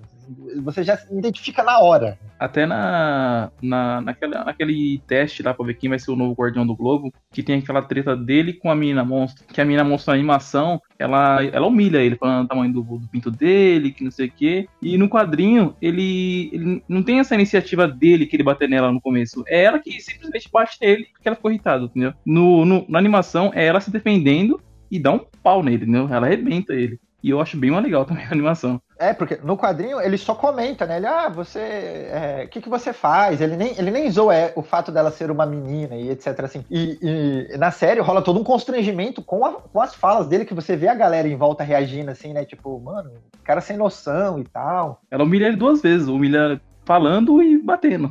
E é legal que as lutas. É algo até meio caricato, assim, da animação, que todas as lutas da animação, a pessoa morreu. Tipo, você olha e fala, cara, essa pessoa morreu. É muito sangue, muita coisa que é. E aí a pessoa. É um lance meio anime, volta uns minutos depois, ela tá normal. E no gibi as lutas são mais normais, e quando chega numa puta luta, é, tipo, muito sangue, vai ficando cada vez mais sangue aí na série, já botam desde o começo, provavelmente, pra tipo, todo mundo pegar o rolê, assim. Senti que o negócio, que o impacto é grande, né? Sim. E, inclusive, esse lance dos Guardiões do Globo, acho que são, são dois plots, assim, maiores. Que é o lance do Cecil, né? O Cecil é um personagem que ele demora mais pra aparecer no gibi e que ele já aparece desde o começo, na investigação e com o Omni-Man. O, o, Cício, o Cício no quadrinho ele só aparece depois que o Omni-Man vaza. E na série ele tá desde o começo ali, já é apresentado como é, o braço do governo, né? Eu acho bacana a fala dele. Eu sou, eu, eu, eu, sou tão poderoso, né, governamentalmente falando, que eu, eu nem tenho cargo, tá ligado? É tipo, eu mando até no presidente se eu quiser, eu não tenho nem cargo. Eu acho legal que ele tem tanto peso e ele é tão cara tão influente, tem, tem tanta informação, que ele já sabia que o Omni-Man é, é o causador da morte do Guardião do Globo e já tava tentando como provar, fazer né? essas coisas já. Então, e, na, e no quadrinho ele meio que deixou passar isso tudo. Até na parte de impedir ganhar tempo, é mais legal de ver isso na animação, que tá ganhando tempo para tentar contratar o Mark, para tentar impedir ele. Você vê que tem todo um plano, tem aquele gigante. Esse rolê é muito da hora, cara, que eu acho que é o episódio 6 ou 7, ele é muito bom, mano. Tanto que vai ele mesmo para poder impedir ele, chegar conversando com ele, ele teleporta. É, isso eu achei muito foda, cara. Porque no, o teleporte no quadrinho é uma piada, né? Que ele gasta, não sei, 6 milhões toda vez que teleporta, e ele não pode ficar teleportando toda hora.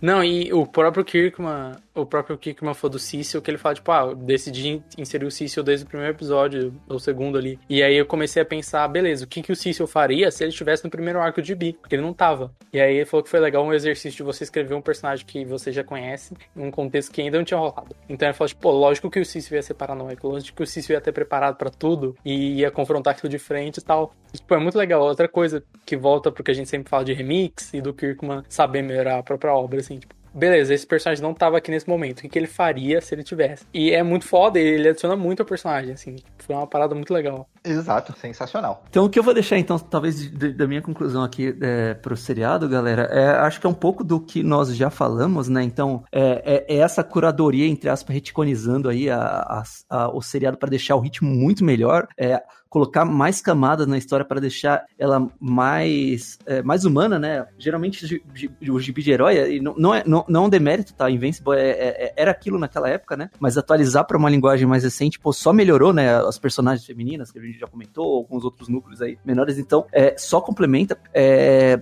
resumindo, assim, para quem é, ainda topou, né, escutar todos os spoilers, ainda quer assistir a série, assim, eu acho que vale a pena porque é o, é o formato de animação, então é, filmes de heróis geralmente são limitados, e, e, e, isso é uma coisa que às vezes a galera não saca, que todo filme de herói, mesmo lá o, o blockbuster de Hollywood da Marvel, tem, tem suas limitações de CGI, de ações, de, de até quanto eles podem, né, usar, é, até de quanto e como eles podem usar alguns poderes dos personagens justamente por isso, né, porque custa dinheiro, né, animar, fazer, né, 3D e tal. E aqui, por ser animação, os caras é, têm praticamente carta branca igual quadrinhos, né? Porque o, o, bom do quadrinho sempre foi esse, né? De você conseguir representar né, tudo que você faz aí por, por arte, né? Então não, o custo é igual, né? De desenhar um cara socando uma pessoa e de desenhar o cara soltando um Hadouken, né? Não, não, não tem diferença, né? E a animação é meio que nessa vibe. Então, é, é talvez seja a melhor parada, assim, né? Pra, pra gente consumir. Eu, eu, lembro, eu lembro, assim, de, de problemas que a gente tem, principalmente em seriados de heróis, né? Porque um filme, ainda, como é um negócio menor em duração, né? A galera ainda consegue, né, criar grandes produções, e geralmente o cinema pagava, né? Então funcionava. Agora em seriados, é, assim, é muito difícil, né, de verdade, assim, é, nós vermos um seriado live action que não passa por esse tipo de, de limitação, né? The Boys passou, a, série de Titãs até hoje não sabe lidar com o Mutano, porque ele, né, ele é um gasto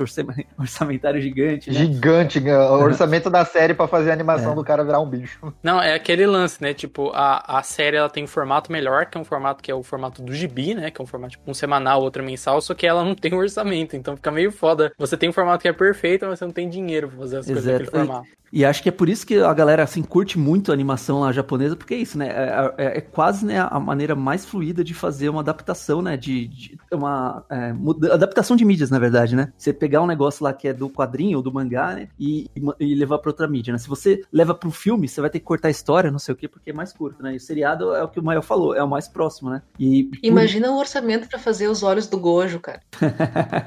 ia ser difícil, ia ser difícil. Mas o. Então, eu acho que é- essa é a cereja do bolo, galera. É um seriado animado, então é, são poderes limitados aí que a equipe tem pra poder transcrever a história. E além de tudo isso que a gente já falou, né? Teve uma curadoria, né? O Kirkman só melhorou a história, então, meu, vale demais a, a- aventura aí. É curtinha, estão confirmados pelo menos mais duas temporadas aí, então nó- nós iremos até a- a temporada Nossa, eu não 3. vejo a hora. Então, maneiro demais aí, né? É, competiu, assim, a, com o coração do, né, do, dos, dos- eita, me falhou uma, ah, dos fãs de, de heróis, assim, né? Então, ficou, sexta-feira era dia de Soldado Invernal e Invencível, né? Porque saiu Eu os dois no e, mesmo e dia. tinha, e, tinha, e teve semanas que minha expectativa era maior pra Invencível do que pra Brawl. Pois é, então... Não, não, e eu achei bom que o final foi separado, né? Porque, tipo, o final do Soldado Invernal só falava de Falcão Soldado Invernal. Eu fui ver o episódio até depois, lá, domingo. E nesse fim de semana já não tinha, aí foi todo mundo só falando de Invencível. oh, yeah, eu vi, olha- E eu vi na quinta-feira, não sei o quinta-feira, é um dia antes, né? O último episódio. Sim. Pô, foi demais, cara. Meu, meu Deus do céu, cara. Que Então, episódio. maneirão, ouvintes, se divirtam aí nessa, nessa parada de seriado e se É, quiserem... vá, vá assistir, pelo amor de Deus, e recomende, grite nas montanhas, e vai ser bagulho. Pra dar aquele eco, tá ligado? Ah, Eu, eu, tô, eu tô aqui na empolgação do hype aqui e quiçá talvez seja a, a transcrição assim de quadrinho pra seriado assim melhor adaptado assim, porque ele não é autoral, é basicamente a mesma história do gibi, não tem assim, por enquanto não teve grandes novos plots né, na, na história, mas melhorou muito a adaptação, né, a Isso adaptação vira moda, né? é, é boa, boa Everton, é isso aí. Pô, excelente, verdade. Sim, eu, eu acho que a, a gente até não falou de algumas mudanças, né? Tipo, ah, o Mark não se forma ainda na série. Tem o lance do robô, né? O plot do robô colocar num corpo que acontece agora. Eu tô lendo lá, lá pra 30 isso tá acontecendo e tal. É, mas fica por aí, a gente vai falar mais agora do futuro e de outros plots do GB que são mais spoilerentes no, no próximo bloco. E eu também acho, acho complementando o que o Otto falou, que é GB, GB e série é série, né? Eu acho que um porte da graça do GB naquela época até hoje é que o GB é muito rápido e muito ágil, que você nunca sabe o que vai acontecer, né? Eu acho que se se eles quiserem adaptar, quisessem adaptar essa série como, sei lá, 20, 30 minutos e fizessem esse álbum é, menos denso e mais rápido, mas ainda melhorando algumas coisas, também teria outro impacto. Então eles escolheram outro formato e eu acho que funciona muito bem, assim. Até pro público de GB da época, que tinha um GB que você não precisava ter lido anos de cronologia pra entender e nem ter lido nenhum personagem nenhum e não era um GB que tinha os mesmos, as mesmas coisas que tinham os GBs da época, assim. Então, e eu acho que eles souberam adaptar isso pra série, porque o Kirkman fala que ele que agora era o momento perfeito, porque agora a gente tem muita mídia de super-herói. Então, se você vai contar essa história diferente, ela vai ter um impacto que nem o Gibi teve quando ele foi lançado em 2003, num monte de coisa super-herói, tava meio um pouco saturado. E aqui também, só que aí ele faz de outro jeito, porque a mídia tá saturada de outra maneira. Então acho que at- até o contexto, até o contexto é bem, bem adaptado. O, o Kirkman é tão foda que ele falou: vou adaptar o, minha- o meu gibi num contexto parecido. Ele ficou esperando esses anos todos. Entendeu? O cara é foda de, de adaptar. Então é isso aí, meus ouvintes. Vamos para o quadrinho. Forte abraço. Ele deve estar convencendo eles com delicadeza a nos deixar em paz. Então, gente, falar sobre o quadrinho agora. Agora ficou somente realmente os fortes, porque agora tem spoiler até da série em si, do que a gente pode aguardar do- do- dos próximos acontecimentos de Invencível. E, menino Rhodes, o que, que você tem pra falar? Agora os spoilers são invencíveis. Não tem- Não, é, é o seguinte, né? a- a- a- acho que o lance aqui é dica pra quem tá no quadrinho, assim, é tentem chegar pelo menos até a edição 42, que é o primeiro arco do, do Invincible. Assim, na edição 42, é, tem tudo que aconteceu no seriado e mais um pouquinho, né? E avança um pouquinho a história, né?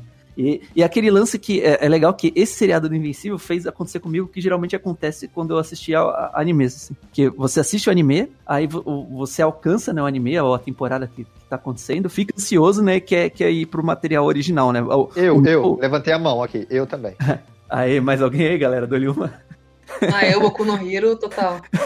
então acho que é isso que rola mesmo. Então, é. Né, gerou hype. E eu, eu, gostei de ter essa experiência com quadrinhos americanos, né? Porque, que nem a gente falou no bloco anterior, né? Não, é, é difícil, né, as adaptações de filmes e de seriados serem tão iguais ao material original que nem, né, a gente viu com Invencível, assim, né? E, e que legal, né? Mesmo os filmes da DC que todo mundo, né, gostava muito, ah, tinha suas diferenças, né? Não, não, não dá pra assistir a animação da, do DCAU lá e, e ir pro, pro quadrinho, né? Porque eram coisas diferentes, né? Aqui não, né? Realmente é uma, é, a- aqui tá mais próximo possível, né, da- do material original. Mas falando então da, da história, desculpa aí a, a- a, né, esticar esse assunto, mas falando da- do que, que a gente tem pela frente, é, o lance aí, é, o que a gente tem agora na- na- na- de perspectiva, é pra onde que o pai do Mark foi, né, o que, que ele foi fazer depois dessa, dessa, dele parar, né, e de dar essa grande revelação pra Terra. Como que a Terra e o Cecil e aquele núcleo da Terra vai reagir, né, como inimigo sendo inimiga, e ele sabendo agora que a Terra está, entre aspas, aí com dias contados, né, porque, porque o Império Viltranamita está, está é, né, tem uma missão com a Terra, né, tem um vínculo, né, Ah, tem todo aquele plot lá dos marcianos também, que depois vai desenrolar em mais coisas também, né, que gente, nós vimos no seriado lá, que o, que o, de- deixaram, o- deixaram uma pessoa, né, e um marciano veio no lugar aqui, né, do astronauta lá tal, né, então são são diversos elementos que vão acontecendo assim. Eu acho que o, o mais da hora aí, acho que é o, é o ritmo frenético, o, o lance. Eu acho que o que eu mais gostei assim é depois como que, a- que o Mark, né? Ele é obrigado a virar o protagonista da Terra, né? Até porque ele, talvez em nível de poder, né, seja o, depois o, o herói mais poderoso que fica na Terra, né? Porque os Guardiões do Globo já eram, né? E o, Mas e o Mark. o, o Imortal ainda tá lá, né? Enquanto ele é jovem, o Imortal é mais forte do que ele ainda, né? Não? Ah, eu acho que não, viu, Conem? Eu acho que, eu acho que o Imortal apanha Porque assim, eu, eu tive a impressão, pelo menos pelo que eu entendi, que o Mark ele ainda não é tão poderoso. É que ele precisa ficar mais velho. E quanto mais velho eles vão ficando, menos eles envelhecem, né? E- e, o pai dele até fala assim que quando você chegar nos 30 anos, é mais ou menos quando ele vai chegar no auge dele, sabe? E daí pra frente ele até para de envelhecer. Tem, tem uma parada engraçada no quadrinho, que é, é por que, que o Mark não é tão não é tão poderoso. Aí ó, ele vai se encontrar com o pai dele depois em algum lugar aí, não, não- talvez eu não, não vou nem dar spoiler pra vocês assim, mas ele, ele, ele vai se encontrar com o pai dele e o pai dele depois vai falar assim, Mark, você tem que treinar, você precisa de treinamento. Tal qual o anime, né? E aí, o, e aí o Mark ele começa tipo a acordar às seis da manhã e começa a se exercitar. Aí quando ele começa a se exercitar, ele começa a ficar mais forte, assim, porque né, ele, não, ele não tava acostumado a, tipo, Teoricamente faz todo sentido, tá ligado? Sim. É, que- é que o, o exercício maior do Mark até então era só levar porrada de alguém e quase morrer. Exato. E aí ele e voltar. E aí o, o Omni-Man fala pra ele, tipo, não, você tem que chegar até o seu limite. Tipo, você vai, você vai voar, você tem que voar o mais rápido que você pode. E se você fizer isso todos os dias, você vai ficar mais rápido. E aí, onde eu tô, pelo menos, ele tá entendendo como ele vai fazer isso com força e com os, os outros poderes dele, assim. Mas eu acho que as minhas expectativas também são essas do Rhodes, assim, de ver esse, essa questão do reencontro dos dois, com ele volta pra Terra depois dessa, dessa parte toda da alienígena, assim, o que que rola, né, o que que, o que que vai acontecer com ele, a mãe dele tem toda uma dinâmica e tal, É, e a questão da, da Eve, da, da Amber, que vai acontecer, né, a série, tanto o gibi quanto a série, sugerem um romance, um triângulo amoroso, assim, né? Isso. Eu, eu, eu não, eu não li o quadrinho muito, eu li só até a edição 20, que dá poucas coisas à frente do da série, mas nada relevante, assim, tá ligado? Vocês que já leram muito. Ele vai ficar com a Eve, né? Porque rola uma tensão sexual ali entre eles. rola, rola um clima. É. Tem uma, tem uma, tipo muito mais, gente. Tem, tem uma química, tem uma química aí, né? Inclusive atômica, né? Com a Raven. Chamei o pra. Mas o- é, é assim, eu vou, vou dar um soft spoiler aí, né? Tipo, em algum rolê aí. Não, cara, o- isso é bloco com spoiler, pode dar com spoiler. Quem É. tá aqui, quem tá aqui tá, tá pra tomar spoiler, vem não. Tá na chuva é pra se molhar. Eu, eu vou eu- dar um spoiler aqui que o pai do Mark transa com a alienígena formiga aí. É, isso aí. Ah, mas, a- mas até aí. Mas até aí tudo bem, tá ligado? Eu já, eu já li namoro, já vi namoro transar com um Leviatã, tá ligado? Então dá na mesma. Inclusive, não mostra isso na série. Que o Omni-Man de B, ele fala que o DNA do Viltrumita é tão forte que não importa com quem ele faça um filho, o filho vai ter sempre DNA ser- Viltrumita superior. No, no, no último episódio ele fala que o Mark é quase 99% puro, assim, um negócio assim, né? Mas É. depois ele explica. Que ele é quase. O sangue dele é tão puro quanto o de um Viltronomita puro, tá ligado? E- né, Tipo, não tem esse negócio de meio, né? Meio. Exato. É, o que que ele tiver é isso. O Viltrumita é o Heisenberg da genética. Sabe uma coisa que eu acho bacana? Que assim, pelo menos no quadrinho, aí que tá a diferença. No quadrinho, esse é uma edição inteira, ele explicando o que, que é realmente o Império Vitronomita. Na série, eles deram uma resumida. Tipo, o resultado final é o mesmo, mas tem mais detalhes no quadrinho, pelo menos, sobre o que, que é o Império Vitronomita. E eu acho bacana essa ideia, que assim, a gente já teve Superman malvado de todas as maneiras. Atualmente a gente anda tendo mais Superman malvado do que Superman bonzinho, né? Tá, tá, tá, tá irritando, que eu, tô com saudade do Superman Saturado bonzinho. Já. Então, Só que aqui a gente é apresentado, além de ter o Superman malvado, a toda uma Krypton malvada, tá ligado? Pra mim, ele escalonou o rolê. Aqui, Não, é- e o importante aqui, né, galera? Uma, uma Krypton, tipo, né, de vários né, super seres, eles são, eles são super seres na- no, próprio, no próprio planeta, né? E melhor que tudo, né? Todo mundo tem bigode. Todo mundo tem bigode. Não, e, e- e isso que eu acho bacana, assim, imagina um. É, é meio que uma parada no. Se o Dragon Ball fosse levado a sério, os Saiyajin estavam dominando o universo todo também, tá ligado? Porque, tipo, imagina uma Krypton. E os caras assim. Mano, a gente é mais poderoso que qualquer outro ser do universo, tá ligado? A gente vai ficar aqui quietinho nessa rocha aqui de merda ou a gente vai sair e dominar a porra toda? Aí teve a oposição, o que que eles fizeram? Eles mataram a oposição do planeta, tá ligado? E aí começou a galáxia, eu achei genial, velho. Genial, assim, tipo, é, é, é, é o Superman levado o poder à décima potência mesmo, assim. a- É, tipo, é um negócio de, de expansão, né? Tipo, ele- ele- além deles serem fortes ele, e eles querem conquistar os planetas, eles fazem, tipo, uma infiltração pra impedir que o planeta se desenvolva pra conseguir se defender, né? Então, É, é que eles falam, né, que chegou num ponto onde eles não conseguiam. é, o universo é tão vasto que chegou num ponto que eles não conseguiam ficar mandando grupos pros lugares pra resolver, porque demandava muito tempo, muito recurso, né, pra poder fazer isso. E aí, como que a gente vai fazer isso? Vamos expandir nossas fileiras. Já que a gente é tão fodão, manda pra lá e aí o cara destrói de dentro pra fora, tá ligado? Olha que genial, velho. E, e isso você falou, Konema, vai amarrar com o arco do Alien, de- do Alien, o Alien, quando ele volta, toda a questão do conselho e tal. Assim, no gibi, é, é o bloco de spoiler, né? Assim, tem uma hora que ele morre. E aí eu fiquei meio, pô, achei que ele aparecer mais. Mas eu acho que na série ele também vai morrer, porque a série ela choca mais do que o gibi, então ele também deve morrer. Mas eu acho que ele vai ficar um pouco mais tempo, porque tem toda a questão que ele vai lá pro, pro, pra ONU alienígena e fala, ó, tem esse moleque aqui, esse moleque tá nesse planeta, e ele, ele é um, um Viltrumita que não tá trabalhando pro Império. Tem toda a questão que, fora do. No resto do universo, eles também estão com guerra com o planeta do, do Omni-Man, e eles estão tentando juntar forças que batam de frente com ele. E o lance todo do Alien The Alien é que ele, o planeta dele também foi destruído pelos Viltrumitas. Então, ele é o cara que ele quase desce a porrada dos Viltrumitas, mas ele ainda perde. Então a ONU espacial manda ele, porque se ele for num planeta encontrar um cara que consegue bater nele, que não é Viltrumita, ele fala, porra, então esse cara é capaz de bater no Viltrumita também. Então Ah, ele que tem que fazer que isso. bacana, bacana. Sim, ele, ele é tipo. É, é- é um lance meio Nick Fury é, convocando os Vingadores. Ele é o cara que vai lá e vamos, vamos ver se esse cara tem um tem alguém bom. E é isso. Então eu acho que na série eles vão desenvolver até um, um pouco mais e tal. E a questão de, tipo, será que não tem ninguém infiltrado? Como que ele sabe de algumas coisas e tal? E, e essa ONU espacial, assim. O gibi, o gibi, o gibi, ele fica mais espacial com o tempo. A série tem aquele lance de Marte, aqueles alienígenas que invadem, ficam velhos, ela já bota isso no começo. O gibi não, né? Tipo, acho que a missão de Marte é a primeira missão que o Mark faz trabalhando pro Cício lá, né? Que ele vai, vai visitar Marte. É, e é uma parada, né? No gibi chega a ser bobo a maneira que o Mark aceita trabalhar pro Cisso, né? Porque na série tem uma carga dramática, ele falando, ah, mano, eu não tô com cabeça de mexer com essa parada de super-herói, etc. Acabou de acontecer um monte de coisa traumática comigo, etc. No quadrinho ele fala assim: eu vou pagar sua faculdade, eu vou manter você e sua mãe rica, e você trabalha pra mim, ele fala, fechado. Eu, ah, tá ligado? E, na própria, e no próprio que ele tem que ir lá casar com a, com a peixa, cara, de boas, assim, bora, vamos lá.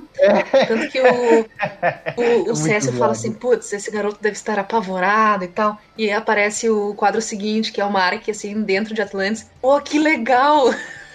E, e é até legal que ele fala, tipo, você, ele fala, Mark, ele- você vai ter que casar com ela. Aí, beleza. Aí o Mark descobre que ele tem que casar no dia, e quando o Mark liga de volta, e o Cício fala, então, quando é seu casamento? O Mark fala, hoje. E o Cício fica, tipo, putz, fudeu. Vou perder a virgindade com peixe. Ele, ah, você é virgem? Ele, pô, acabei de fazer 18. Tipo, zero, é, zero preocupações, assim. O Mark, cara, tipo assim, o trampo normal, sabe? Inclusive, deve achar melhor do que fritar hambúrguer lá na- no A Burger Market. também é né? meio boba também isso aí, né? Que é o carinha lá. A resolução dessa história é meio, meio boba também, né? Que mostra o carinha sim. que fazia a roupinha lá da, da realeza e ele é apaixonado pela princesa, então empurra ele pra princesa. Ah, não, esse, é- essa edição é meu. É tipo assim, se não acontecer no quadrinho, tá de boa, porque não, não fede nem cheira, tá ligado? É, é, é total largado. E, e o negócio do Cício é legal porque nas séries aproveitam isso pra desenvolver ele, né? Que ele tá mandando o Mark pras missões pra saber se o Mark consegue enfrentar o Omni-Man, porque ele sabe que o Omni-Man fez merda, assim. Isso é da hora. E eu acho que outra coisa que a gente espera também nessa segunda parte é que nessa segunda parte o que o Kirkman faz é desenvolver os Guardiões do Globo de novo. Então você tem a volta do Omni-Man, você tem alguém que tomou o lugar lá do, do Nightwing ou Darkwing, que é tipo o Batman daquele universo. Você tem um outro marciano que aparece, e aí ele tá meio que redesenvolvendo esses Guardiões do Globo, assim, tipo, ninguém volta à vida tirando o Imortal, mas você tem versões novas e ele vai desenvolver isso. E eu acho que não é spoiler falar que, tipo, o Marciano é alguém que voltou lá da missão da NASA e ele vai ter um pote todo no gibi. Não, aqui, aqui, aqui é spoiler free, tá? Você pode falar spoiler também. Outra parada que, que é, eu, do quadrinho. No quadrinho tem toda a, o suspeito né, da morte dos Guardiões do Globo era o, o, o Sansão Negro lá, né? O, o, o, o herói que perdeu os poderes e ganha uma armadura e depois recupera os poderes, tá ligado? E, eu, e é muito qualquer coisa, tá ligado? Assim, isso são vários acertos pra série que falou assim, cara, não tem para que fazer essa trama na série. Desse cara ser suspeito porque não sai de casa e o no final é o mordomo que é o culpado, sabe? Esse do mordomo acho que é tipo piadinha, porque tinha aquela coisa, ou era o gêmeo do mal, ou era o mordomo, tinha umas paradas assim. Total, total, total. Inclusive esse rolê do, o, o, do. O, o, vou chamar do Hellboy, né? Porque na série ele parece ele mais é um Hellboy, Hellboy. né? Ele parece. gibi ele é tipo um Rorschach genérico. E eu acho Não, que o Rorschach é um cara faz ele ser meio. Isso, meio burro por causa disso, assim. Tipo assim, ele chega e fala, ah, eu desvendei, desvendei foi o Omni-Man que matou. E aí todo mundo fala, tipo, é, a gente sabe. Sabe? Tipo, foi sua televisão. Foi sua televisão. Sim, mas eu acho que o esse rolê que o Konema falou do, do Black Samson, é, eu achei que foi meio parecido até, tipo, não teve, assim, não teve esse plot do mordomo, mas o plot dos dois foi parecido, né? Foi tipo morrer e aí depois voltar, e ele volta meio poderoso, tipo, só que no GB é mais pra frente, mas esse foi um bem igualzinho, assim. O maneiro do Black Sense também, curiosidade, assim, a gente falou do cast lá, mas ele é o dublador do Cyborg também no, no, no inglês lá, nas animações lá, na, dos Jovens Titãs, Titãs e Ações, né? Buia lá. é- Agora, me tira uma dúvida, porque eu- até onde eu li isso não chegou. E, e eu- e um dos, dos meus episódios favoritos. Vai acontecer aquele rolê do Titã no quadrinho também? Vai. Cara, que, aquele episódio eu achei sensacional, velho. Vai e, e, e- aí é aquele negócio da curadoria, né? O- além da, tipo, da surra lá, ou tipo, aquele negócio do Omni-Man deixar isso acontecer, no quadrinho não, não tinha isso, né? E aí, do jeito que eles fizeram, deixou mais, né, mais pesado ainda a gente. Que o Omni-Man naquela época tava, a gente tava ainda, pô, ele tá meio cinza esse cara aqui, né? E o cara deixou o filho quase morrer, né? Exatamente, né? Você fala, mano, qual é o escrúpulo desse cara? Ele, ele deixou o filho ser espancado dessa maneira, né, mano? Maneiro aquele leão de guerra lá, parece o leão do México lá, o Rajane, né? É, tá ele? é verdade. Rola tão pra frente no gibi que o Imortal tá nos Guardiões do Globo quando rola, né? Isso, Tipo, é. ele tá lá junto com eles. Inclusive, vai ter coisas novas com o Imortal. Eu tenho uma cena que, que eu quero que eles façam igual o Gibi, que é o, a- a- o Imortal tá traindo... O Imortal tá ficando com a Duplicate, ele tá ficando com a Duplicate e ela tá traindo o Rex. E eles fazem a cena, tipo, o enquadramento é igualzinho a do da Eve descobrindo que o, que o Rex tá traindo ela, assim. Que eles fazem aquela quadra que ela olha e ela só vê, eles nem mostram o que é gibi, né? Só mostram reação. E eu acho que é algo que eles vão rolar. Eu quero que eles, eu quero que eles lembrem e animem igualzinho pra fazer o mesmo paralelo. Mas a, a Duplicate é um personagem meio qualquer coisa até, até o presente momento também, né? Ela não, não tem muita. É, tem alguma edição que, que, tipo, mostra a origem de todos esses novos Guardiões do Globo aí. Ah, que bacana. Aí a Duplicate, acho que falam lá que ela tem um irmão também, que foi clonado. A Duplicate é tipo de uma linhagem. Oh, isso, isso que eu ia perguntar. É verdade. Na, na série, quando tá na cadeia, mostra um cara que ele tem vários clones na cadeia. Que- é, Tipo, a célula dele é ele com várias pessoas. Na hora eu pensei, mano, esse cara deve ser alguma coisa da Duplicate. Olha, que bacana. ele- Ela tem um irmão, então. Isso, aí no, no quadrinho esse irmão ela nunca conseguiu encontrar, né? Inclusive depois, tipo, né? porque, é, ah, bom. Nunca consegue encontrar esse irmão. Aí tem a origem de todo mundo. Do Imortal, que é tipo um Vandal Savage com poderes. Tem, tipo, né? to- Todo mundo mesmo. O Rex Explode, ele, tipo, ele, é de- era, ele era de uma família pobre e depois sofreu. Foi deixado e depois sofreu, é, como fala, né? Melhorias, né? Por causa de um programa de governo. E aí por isso que ele consegue fazer as explosões. Ah, eu Tem- achei que era equipamento a parada dele, né? Achei que era aquela, aquele, tipo, aquelas bombinhas. É dele o poder, então. É, tipo, na verdade, colocaram nele, assim, né? Tipo, Saquei, saquei. Quem, quem mais? Quem que era mais? A menina monstro é quase o mesmo plot aqui, né? Ela foi amaldiçoada lá e por isso que ela fica rejuvenescendo. O robô a gente já sabe também a meio que a origem dele, né? Sim. Sansão também. Quem que mais tem? A, a É. encolhedora lá, a menina que Ah, a encolhedora eu li, mas eu não nem eu li sem prestar atenção, assim. Então eu nem lembro direito o que que era. Ô, Rod, você lembra o nome daquele personagem que tem as várias versões e os vários universos? Ah, era Levi não sei o quê. Armstrong É, Levi. Levi Armstrong, não é? Acho Isso, que... Isso, isso. Isso. Cara, eu quero muito ver isso na série, porque eu não esperava isso de Bi. Isso, isso no gibi rola meio, meio cedo, assim. Tipo, É uma Ele trama é de um multiverso, cara- rolê de multiverso? sim, é um cara que ele consegue viajar entre vários universos. E aí ele chama os, os irmãos clones lá, que eu esqueci o nome, pra pegar todas as versões de todos os universos deles, e inserir tudo que eles sabem na cabeça dele, pra ele conseguir viajar entre os universos com o conhecimento de tudo.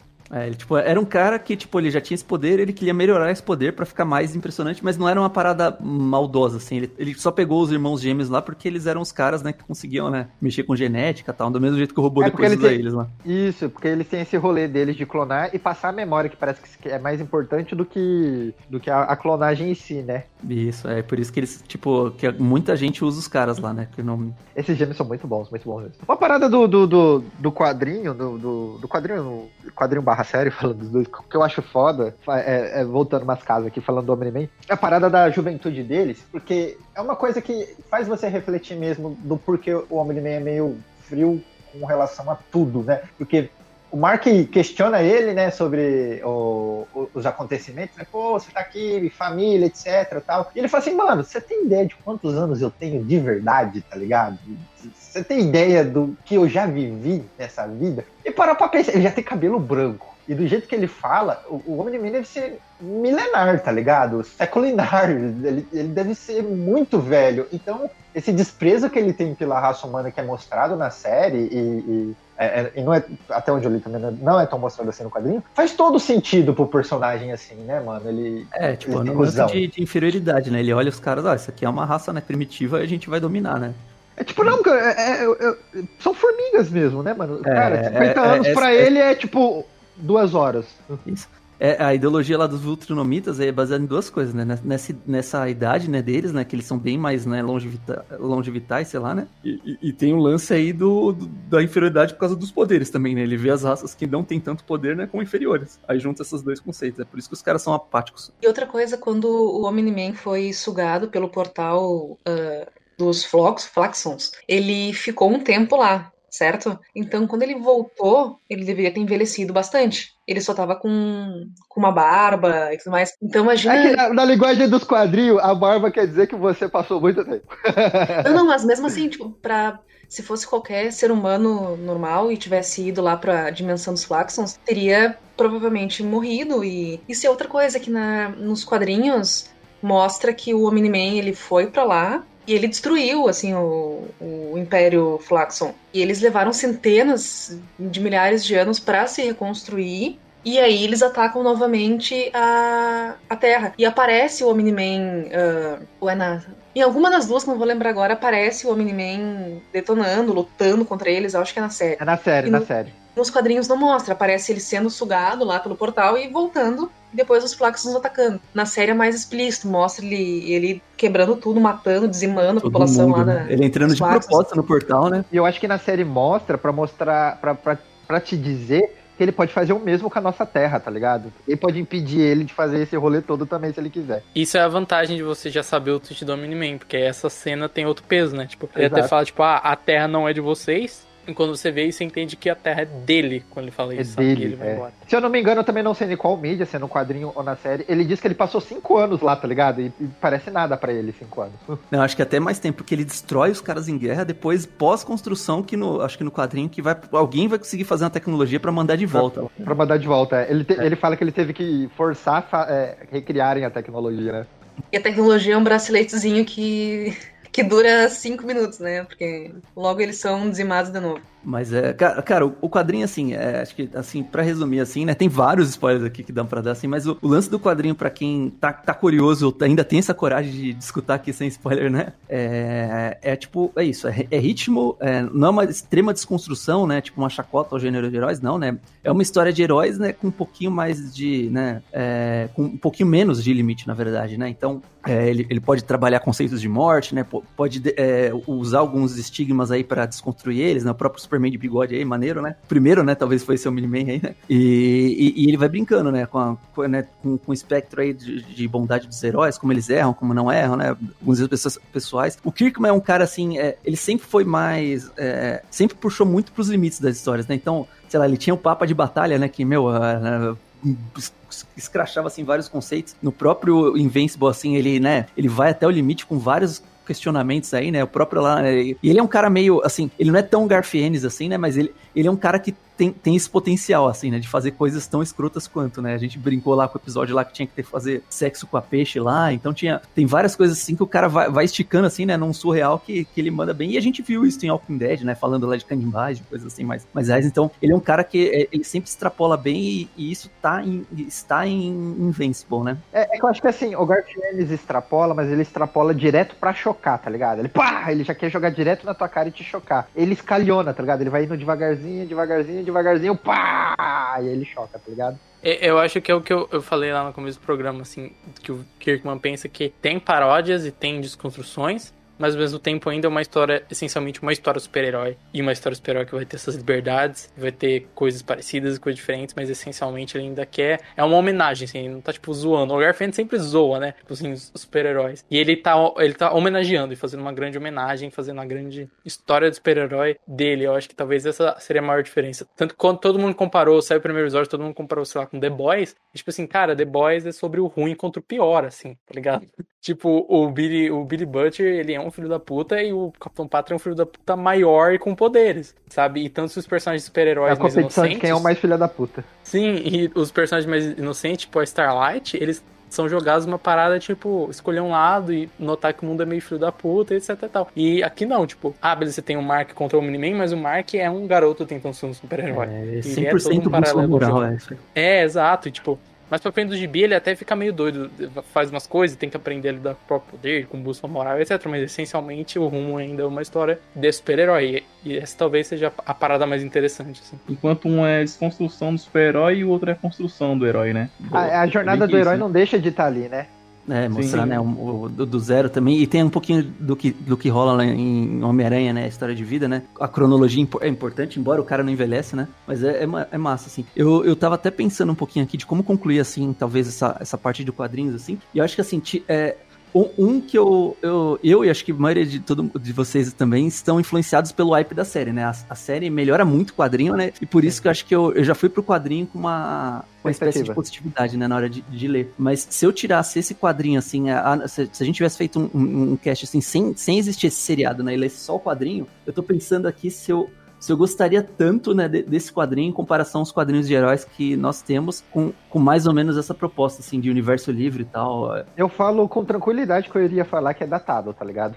Isso é uma, isso é uma verdade. É, eu acho um pouco datado, mas eu ainda acho que funciona muito, assim. Até por, Não, hoje funciona, em dia mas eu, eu tenho... com certeza iria comentar que é datado. Não, sim. Eu tenho certo problema com, tipo, você lê uma revista mensal, e só quando você lê e você vê, sei lá, uma edição e é aquela edição 3 de um arco e você sente que não aconteceu nada, foi só uma- um pedaço de alguma coisa. Em vez de ser um episódio de uma série, são 10 minutos de uma série, sabe? Você sente isso. E tem alguns autores que eu consigo falar, cara, ele consegue fazer uma edição valer como uma edição. Tipo, você pega a Lanterna do Morris, a gente comentou no podcast, você lê em uma edição, tem uma história ali, sabe? Você pega o, até o Hickman. O Hickman fica plantando um monte de coisa pra X-Men no futuro, mas você lê uma edição de X-Men, você tem uma historinha ali, tá ali. E eu acho que o Kirkman faz isso no sentido que, por mais que seja um gibi muito rápido, cada edição tem uma coisa acontecendo e tem uma história, e é um gibi muito fluido. Eu acho que o gibi tem uma pegada meio de ser essa coisa de, cara, você não sabe pra onde tá indo, e ele tá indo, tipo, super ágil, e é um gibi muito legal por causa disso. E a série tem um pouco menos, assim. Mas eu acho que o grande valor do gibi é esse, que é um gibi que consegue ser ágil e consegue é, ser um gibi que na época saiu mensal e tal, por 14 anos. É, mas ao mesmo tempo fazer isso de uma forma bem feita e fazer com ritmo bom e tipo. Até tem edições fillers, mas tem fillers que, tipo, acontece alguma coisa naquele filler. Você não sente ter uma edição que é, sei lá, um personagem indo do ponto A ao meio do ponto B, porque na edição seguinte ele vai chegar no ponto B, assim, sabe? Eu acho que é algo que atraiu as pessoas na época também, pra essa narrativa, porque na época a galera tá meio cansada e até Marvel e DC da época do Didi do Quesada incomodava algumas pessoas com algumas coisas. E eles foram pra gibi que era mais direto ao ponto, assim. É, eu gostei principalmente desse seu argumento, o, Mael, de tipo assim, geralmente heróis é isso, né? A serialização, né? A galera tem que andar com a história, mas eles têm que fazer um, um equilíbrio aí que, né? que- a aventura daquele mês ou daquela semana lá seja, seja autossuficiente, né? Aqui não. Aqui o Kirkman, ele, ele equilibra os dois pontos, então ele tá sempre avançando o plot, quase não temos, né? é, episódios só de, né, de assim, né? Então toda edição, né, tá arrumando, né, pro, pelo menos até onde eu li também, na, perto da 42 aqui, né, pra, pra isso aí. Ma- maneiro, acho que, acho que tá aí o destaque aí, então, pra galera do quadrinho aqui, né, HQ Corp, né? E é isso, né? Acho que a arte vai evoluindo, é, é o que o Konema falou, é, é- tem um pouquinho de, é, um, é um pouquinho datado. Os personagens, é, é, eles são muito mais carismáticos na série, né? São muito mais construídos, mas aqui no, no original a gente tem pelo menos o suficiente pra ser para se justificar, né, continuar lendo assim, né, não, a, a, escatologia é limitada também, né, então é isso, né, tem desconstrução de heróis, então vale essa curiosidade, tem uma jornada de começo, meio e fim, né, porque já, já se concluiu esse quadrinho, então, diferente, né, de um Superman, de um Batman, que a gente nunca vai conseguir, né, ver o começo, final, assim, meio que oficiais, aqui o canon do, do cara é- existe, né, porque é- só tem isso do Invincible, tem spin-offs, assim, também, do quadrinho, eu não cheguei a ler todos, assim, mas tem Tem crossovers também. Isso, crossovers, então é, é um universo que se expandiu. Provavelmente, não sei, né, galera? A gente deve voltar aí, talvez, na- com as próximas temporadas, para ler um pouquinho mais de Invincible, né? E, e avançar um pouquinho também, né? a Com história, certeza, né, com sabe, né? certeza. Eu, eu, eu toparia. E, e digo mais, hein? E, e dependendo do sucesso que as próximas temporadas da série fizer, talvez os quadrinhos possam até retornar. Ah, contar né? novas histórias. E aliás, a gente nem comentou, né? Que os gibis foram lançados aqui pela HQM, se eu não me engano, lançou. Eu não, sei, eu não tenho certeza se são quatro, Quatro volumes. volumes. É, elas lançou só quatro volumes e aí não fez tanto barulho no Brasil. E ah, como o Walking Dead, por exemplo, que a HQM lançou até por, por mais tempo e tal. Mas, cara, eu acho que com hype na série seria muito legal ver isso sendo relançado. Republicar, com por- certeza. É, por editoras, tipo, pega. é, eu não sei se vai pra uma Panini da vida, mas talvez uma, uma editora naquele estilo. É, E, menino Everton, tem alguma conclusão que você gostaria de dar com, com relação? Quadrinho, série, etc? Ó, o- não tem muito cristal que vocês falaram, porque é bem isso mesmo. A animação ela trabalha muito melhor que teve no quadrinho, atualizou, mas não vale a pena o quadrinho ainda. O quadrinho não é tão, tão datado assim de você não conseguir ler, sabe? Dá pra você ler tranquilo, é uma leitura até que gostosa até. Acrescenta um pouquinho na história, você vê alguns, umas- um- alguns potes- algumas historiezinhas bem bobinhas até algumas vezes, mas é legal de ver. E, por favor, quem for ler, não leia o edição zero. Não faça isso. Não comece pela edição zero. Começa pela edição 1. A- edição zero é quase como se fosse um anual, não é? Da- É, quando chegar. Se você estiver lendo um quadrinho, quando chegar a parte que o Mark revela pra Amber quem ele é, você vai ler a edição zero. Se você ler antes, é spoiler. Não, não É, conta. gente, não façam como eu que comecei a ler É, pela menina zero, do- porque. Eu... Bah, que sacanagem. Comece sempre pela um. e, e, menina Duda, você tem alguma conclusão que você gostaria de dar com relação a Invencível, série, quadrinho? Cara, eu recomendo os dois. Assim, eu, eu preferi a série em alguns pontos. Eu acho que ela é mais ah, didática, assim, o quadrinho no início, pelo menos, ele enrola um pouco. É uma- é- foi uma leitura diferente. E a série ela é muito mais dinâmica, assim, na... porque o- como vocês disseram, o quadrinho, ele, ele é de 2003, e ele é um pouco datado em algumas coisas. Então, assim, a, a arte, por exemplo, do Walker, eu achei diferente. Não que eu ache ruim, só é diferente, assim, não, não é muito meu estilo. E algumas questões de movimentação, de, de transição entre os quadros, por exemplo, eu, eu, eu prefiro como foi feito na série, ou depois com, com outro desenhista. Mas assim, é, eu acho que é válido tu ler os dois, até pra comparar, e se tu curtiu e tá se sentindo órfão da série, como é, continua aí pelo quadrinho. Mas eu tenho uma, uma preferência assim, um pouquinho maior pela série, né? Até pela, por ser mais atual, mas acho que eles conseguiram fazer um, um, um Amazon Cut da, do, do Invencível, assim, que eu achei bem bacana.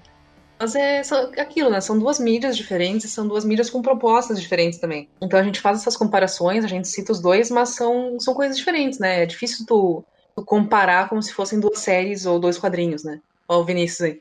Então, acho que ambas são válidas. Aí dep- depende muito, assim, de, de preferência e tudo mais. Mas fica aí a minha recomendação pra, pra série e pros quadrinhos também.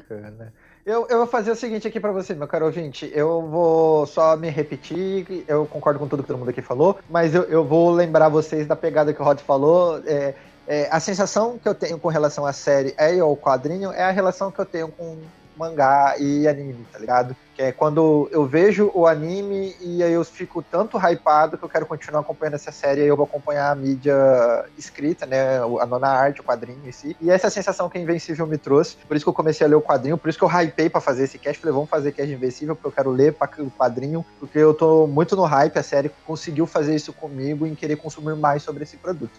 Então fica aí a dica. Corte, vírgula, vinheta, propaganda. É, vamos recomendar alguma coisa aqui para fechar esse cast, aproveitar depois de todo esse rolê, de toda essa conversa sobre Invencíveis. Bruno Mael, o que, que você recomenda para quem quer ler algo parecido com Invencível?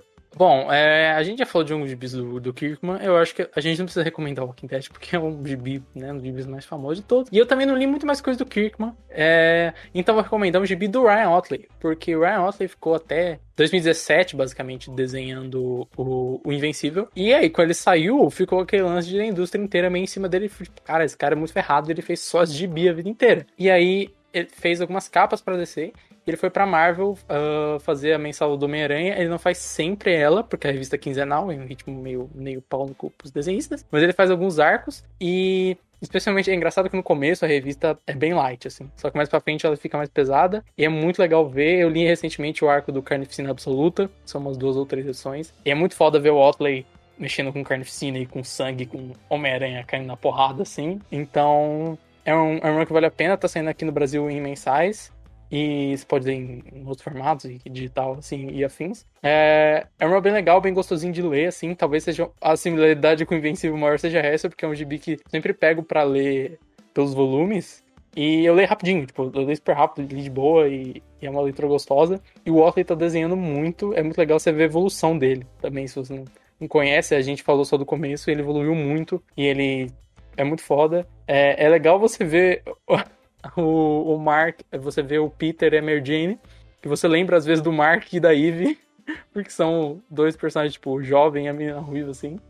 Mas fica a recomendação para conhecer a arte do, do Otley, ele desenha muito, faz umas splash pages. Ele não faz todas as edições, mas ele faz várias edições e é, é bem legal. É isso. Bacana, bacana, bacana, bacana. Mineira Duda, tem recomendação? Vou recomendar Surfista Prateado. Não, tô brincando. Não, gente, não tenho. Leiam Sandman. Né? Não, não, não tenho. Não, nunca, assim... The Walking Dead eu só vi a série e eu parei de assistir porque, enfim, né, acho que é consenso geral de ladeira abaixo que aconteceu. Mas eu nunca li os quadrinhos, então não tenho muito aí o que, o que recomendar. Sim, gente, tem uma, uma leitura essencial, muito importante, inclusive, que tá ganhando vários prêmios mundo afora. Uma leitura, assim, que acho que todo mundo deveria ler, inclusive, que é o meu último texto no Torre de Vigilância. que eu faço a comparação entre os quadrinhos e a série do Invencível. E assim, é, que sabor, gente, é o supra-sumo da literatura. Olha, bacana, bacana. Everton, você recomenda algo? É, recomendação não tem muita coisa não. Eu acho que tem o crossover do, do Invencível com Homem-Aranha. É uma leitura que válida, viu? É interessante de ler. Bem divertida. E é só isso. Essas recomendações só veio só pro Bruno Mael recomendar o, o outro trampo do. do eu, do eu brinquei assim, mas tipo, se for um negócio de vibe, galera, vocês podem assim, ou procurar a, a, animações serializadas que tentam adaptar quadrinhos, talvez seja essa quest. E aí eu vou ser preguiçoso aqui porque eu não vou procurar, vocês procurem e falem pra gente aí. E, e ou, ou, tipo, na vibe invencível é continuar nesse negócio de desconstrução de heróis, né? Então tem aquelas séries lá. É, como que era o nome? Era Imperdoável? Imperdoável. Que era o plutoniano, né? Eu não lembro agora como que saiu aqui. Sim, é, sim, esse mesmo. É, é, mais uma versão do, né, de, de deturpação da, da, figura de um Superman. Tem o Supremo da Marvel também, que... Não os Supremos, galera. Supremo, que é tipo a Liga da Justiça da Marvel de outro jeito, né? Feito. Então acho que a vibe é essa aí, né? E, que inclusive é do Alan Moore e desenhada pelo Joe Bennett, vulgo o, o brasileiro aí que tá desenhando Immortal Hulk, vulgo a melhor revista de todos os tempos. Na, na época a arte dele não era tão boa, mas. Poder é da Supremo hora. do Alan Moore? Não, não, não. Ah, não. Achei que você queria dizer o Supremo. Não o Poder ah, Supremo. tá. É, eu tava pensando no Poder Supremo. É que Supremo é aquele Superman. É, acho que é cabeludo. Ah, do... tá, ah, não, saquei, saquei. Também é uma boa recomendação, galera. É isso aí, procurem, tipo, né, de, uh, saiam das, aproveitem esse hype aí de Invincible e procurem obras aí que, que saiam um pouquinho da caixinha de heróis aí. Sempre é legal ver Exato. Eu vou, eu vou recomendar uma coisa que eu acho que ninguém viu no, no Brasil ou leu, e, e, é bacana, e também fala sobre super seres que querem colonizar o universo, se chama Dragon Ball. É brincadeira. é. Vá ler Dragon Ball, e aí você vai ver Kamehameha soco em alta velocidade muitas vezes. É isso aí.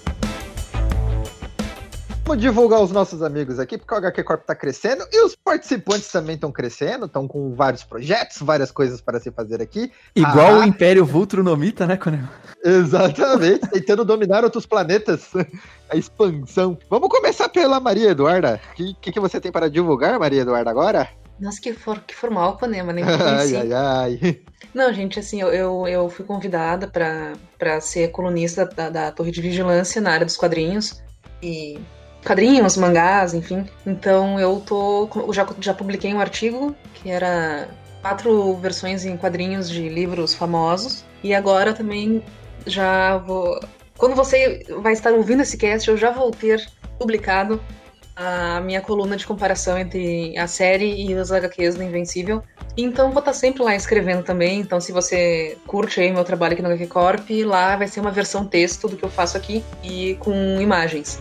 Então fica a dica. Meu Instagram também, eu, tô- eu- eu posto bastante coisas do cast e agora bastante coisa da torre também. Divulgo os meus textos e o cast lá, que é arroba a espetacular Eduardo Aranha, tudo separado por, por underline. Então fica aí a dica, se você quiser, troco likes, né? Sigo de volta pra apoiar o trabalho da gente. Bacana, bacana, bacana, bacana. É, Sr. Rods, qual que é as suas divulgações? E aí, galera? Bom, então, o de sempre aqui, quem gosta de quadrinho, quem gosta de pessoas e quem gosta de lives aí, vai me procurar lá na Twitch ali, é, é, Nunes Rods, né? Minha- eu tenho uma live de leitura de quadrinhos coletivas. Então o que a gente faz? A gente abre o quadrinho juntos, compartilha, eu tipo, compartilho aqui minha, minha câmera do quadrinho, né? E a gente vai lendo, tipo, lendo juntos e comentando juntos. É bom porque, assim, sempre tem um detalhe ou outro que a gente nunca consegue, né, pegar, e aí coletivamente a gente melhora a leitura, né? Essa- essa experiência, né, cara? Minha última leitura agora foi Sociedade da Justiça Era de Ouro, hein? HQ bravíssima, bravíssima. Bravíssimo. Então segue lá, por favor, galera. Twitch TV, Nunes Rods e nas redes sociais aí que estão aí, né? Vocês vão. Bacana! Ah, e, e só uma menção rosa aqui. Respeita o bigode, galera. Respeita o bigode, porque na, na minha live a gente respeita bigodes, aqui a gente respeita bigodes. Então, Ele parece muito aquele, o, o Magnum, sabe? Daquela, daquele seriado antigo. Parece Ah, Tom maneiro. Selleck. Não é? Isso aí. Parece uma, Exato. Maneiro. é uma, uma mistura de Magnum com Village People. Assim, a- com Fred Mercury, tu vai juntando, dá o. Dá o, Um bom dá o. Agora, agora que eu consegui o Snyder Cut, agora eu tô na campanha Wedon Cut, porque eu quero ver o Superman de bigode original lá. O que gravou. Fizeram, você vê, tem um edit que é isso, que eles botaram. Bigode. Eles botaram um bigode no Aí, ó. Superman. Putz, eu tenho que ver esse E é filme. isso. Simula. Cara, fã, Não, e é foda que ele ainda tá com uma. bar- Ele não tá só com bigode, ele tá com uma barba rala assim na, na cara. E aí ele fica da hora. Ele, putz, podia Ah, eu quero ver, então. Agora, é isso aí, galera. Ma- Mas eu não dá. Eu, eu depois de ver a, a arte do Ryan Osley no Homem-Aranha, eu só penso, tipo, caralho, o, o Jonah Jameson tá muito puto com esse moleque. Tá batendo pra caralho e tá saindo. Eu não consigo. Eu olho pra ele eu lembro do Jonah Jameson. Me parece que, tipo, que ele ganhou poderes e ele cai na porrada com o Homem-Aranha, sabe? É isso. Bacana. É... Everton, você tem alguma coisa pra divulgar? Outros trabalhos seus? Bom, eu também faço algumas tirinhas que, além do Record, eu faço do Universo Geek também. É pra quem, pra quem não roda lá, sabe, tá, gente? O Everton, ele é um cara dos bastidores do HQ Corp. É ele que administra aí nossas redes sociais. Fazendo tirinha de quadrinhos pra divulgar os, os É casts. isso aí. Aí você faz em outros lugares também esse trampo. É, eu faço no Multiverso Geek e no Recorp, né? Isso aí, isso aí. então. Vai no Multiverso Geek também ler o, o- Everton. É, E Bruno Mael, já começou a escrever seus textos? Já estão publicados também? Ah, eu não sei como esse podcast vai sair, então talvez. Tal qual, tal qual Viagens do Tempo aí, a gente tem possibilidades. talvez sim, Eu- talvez não.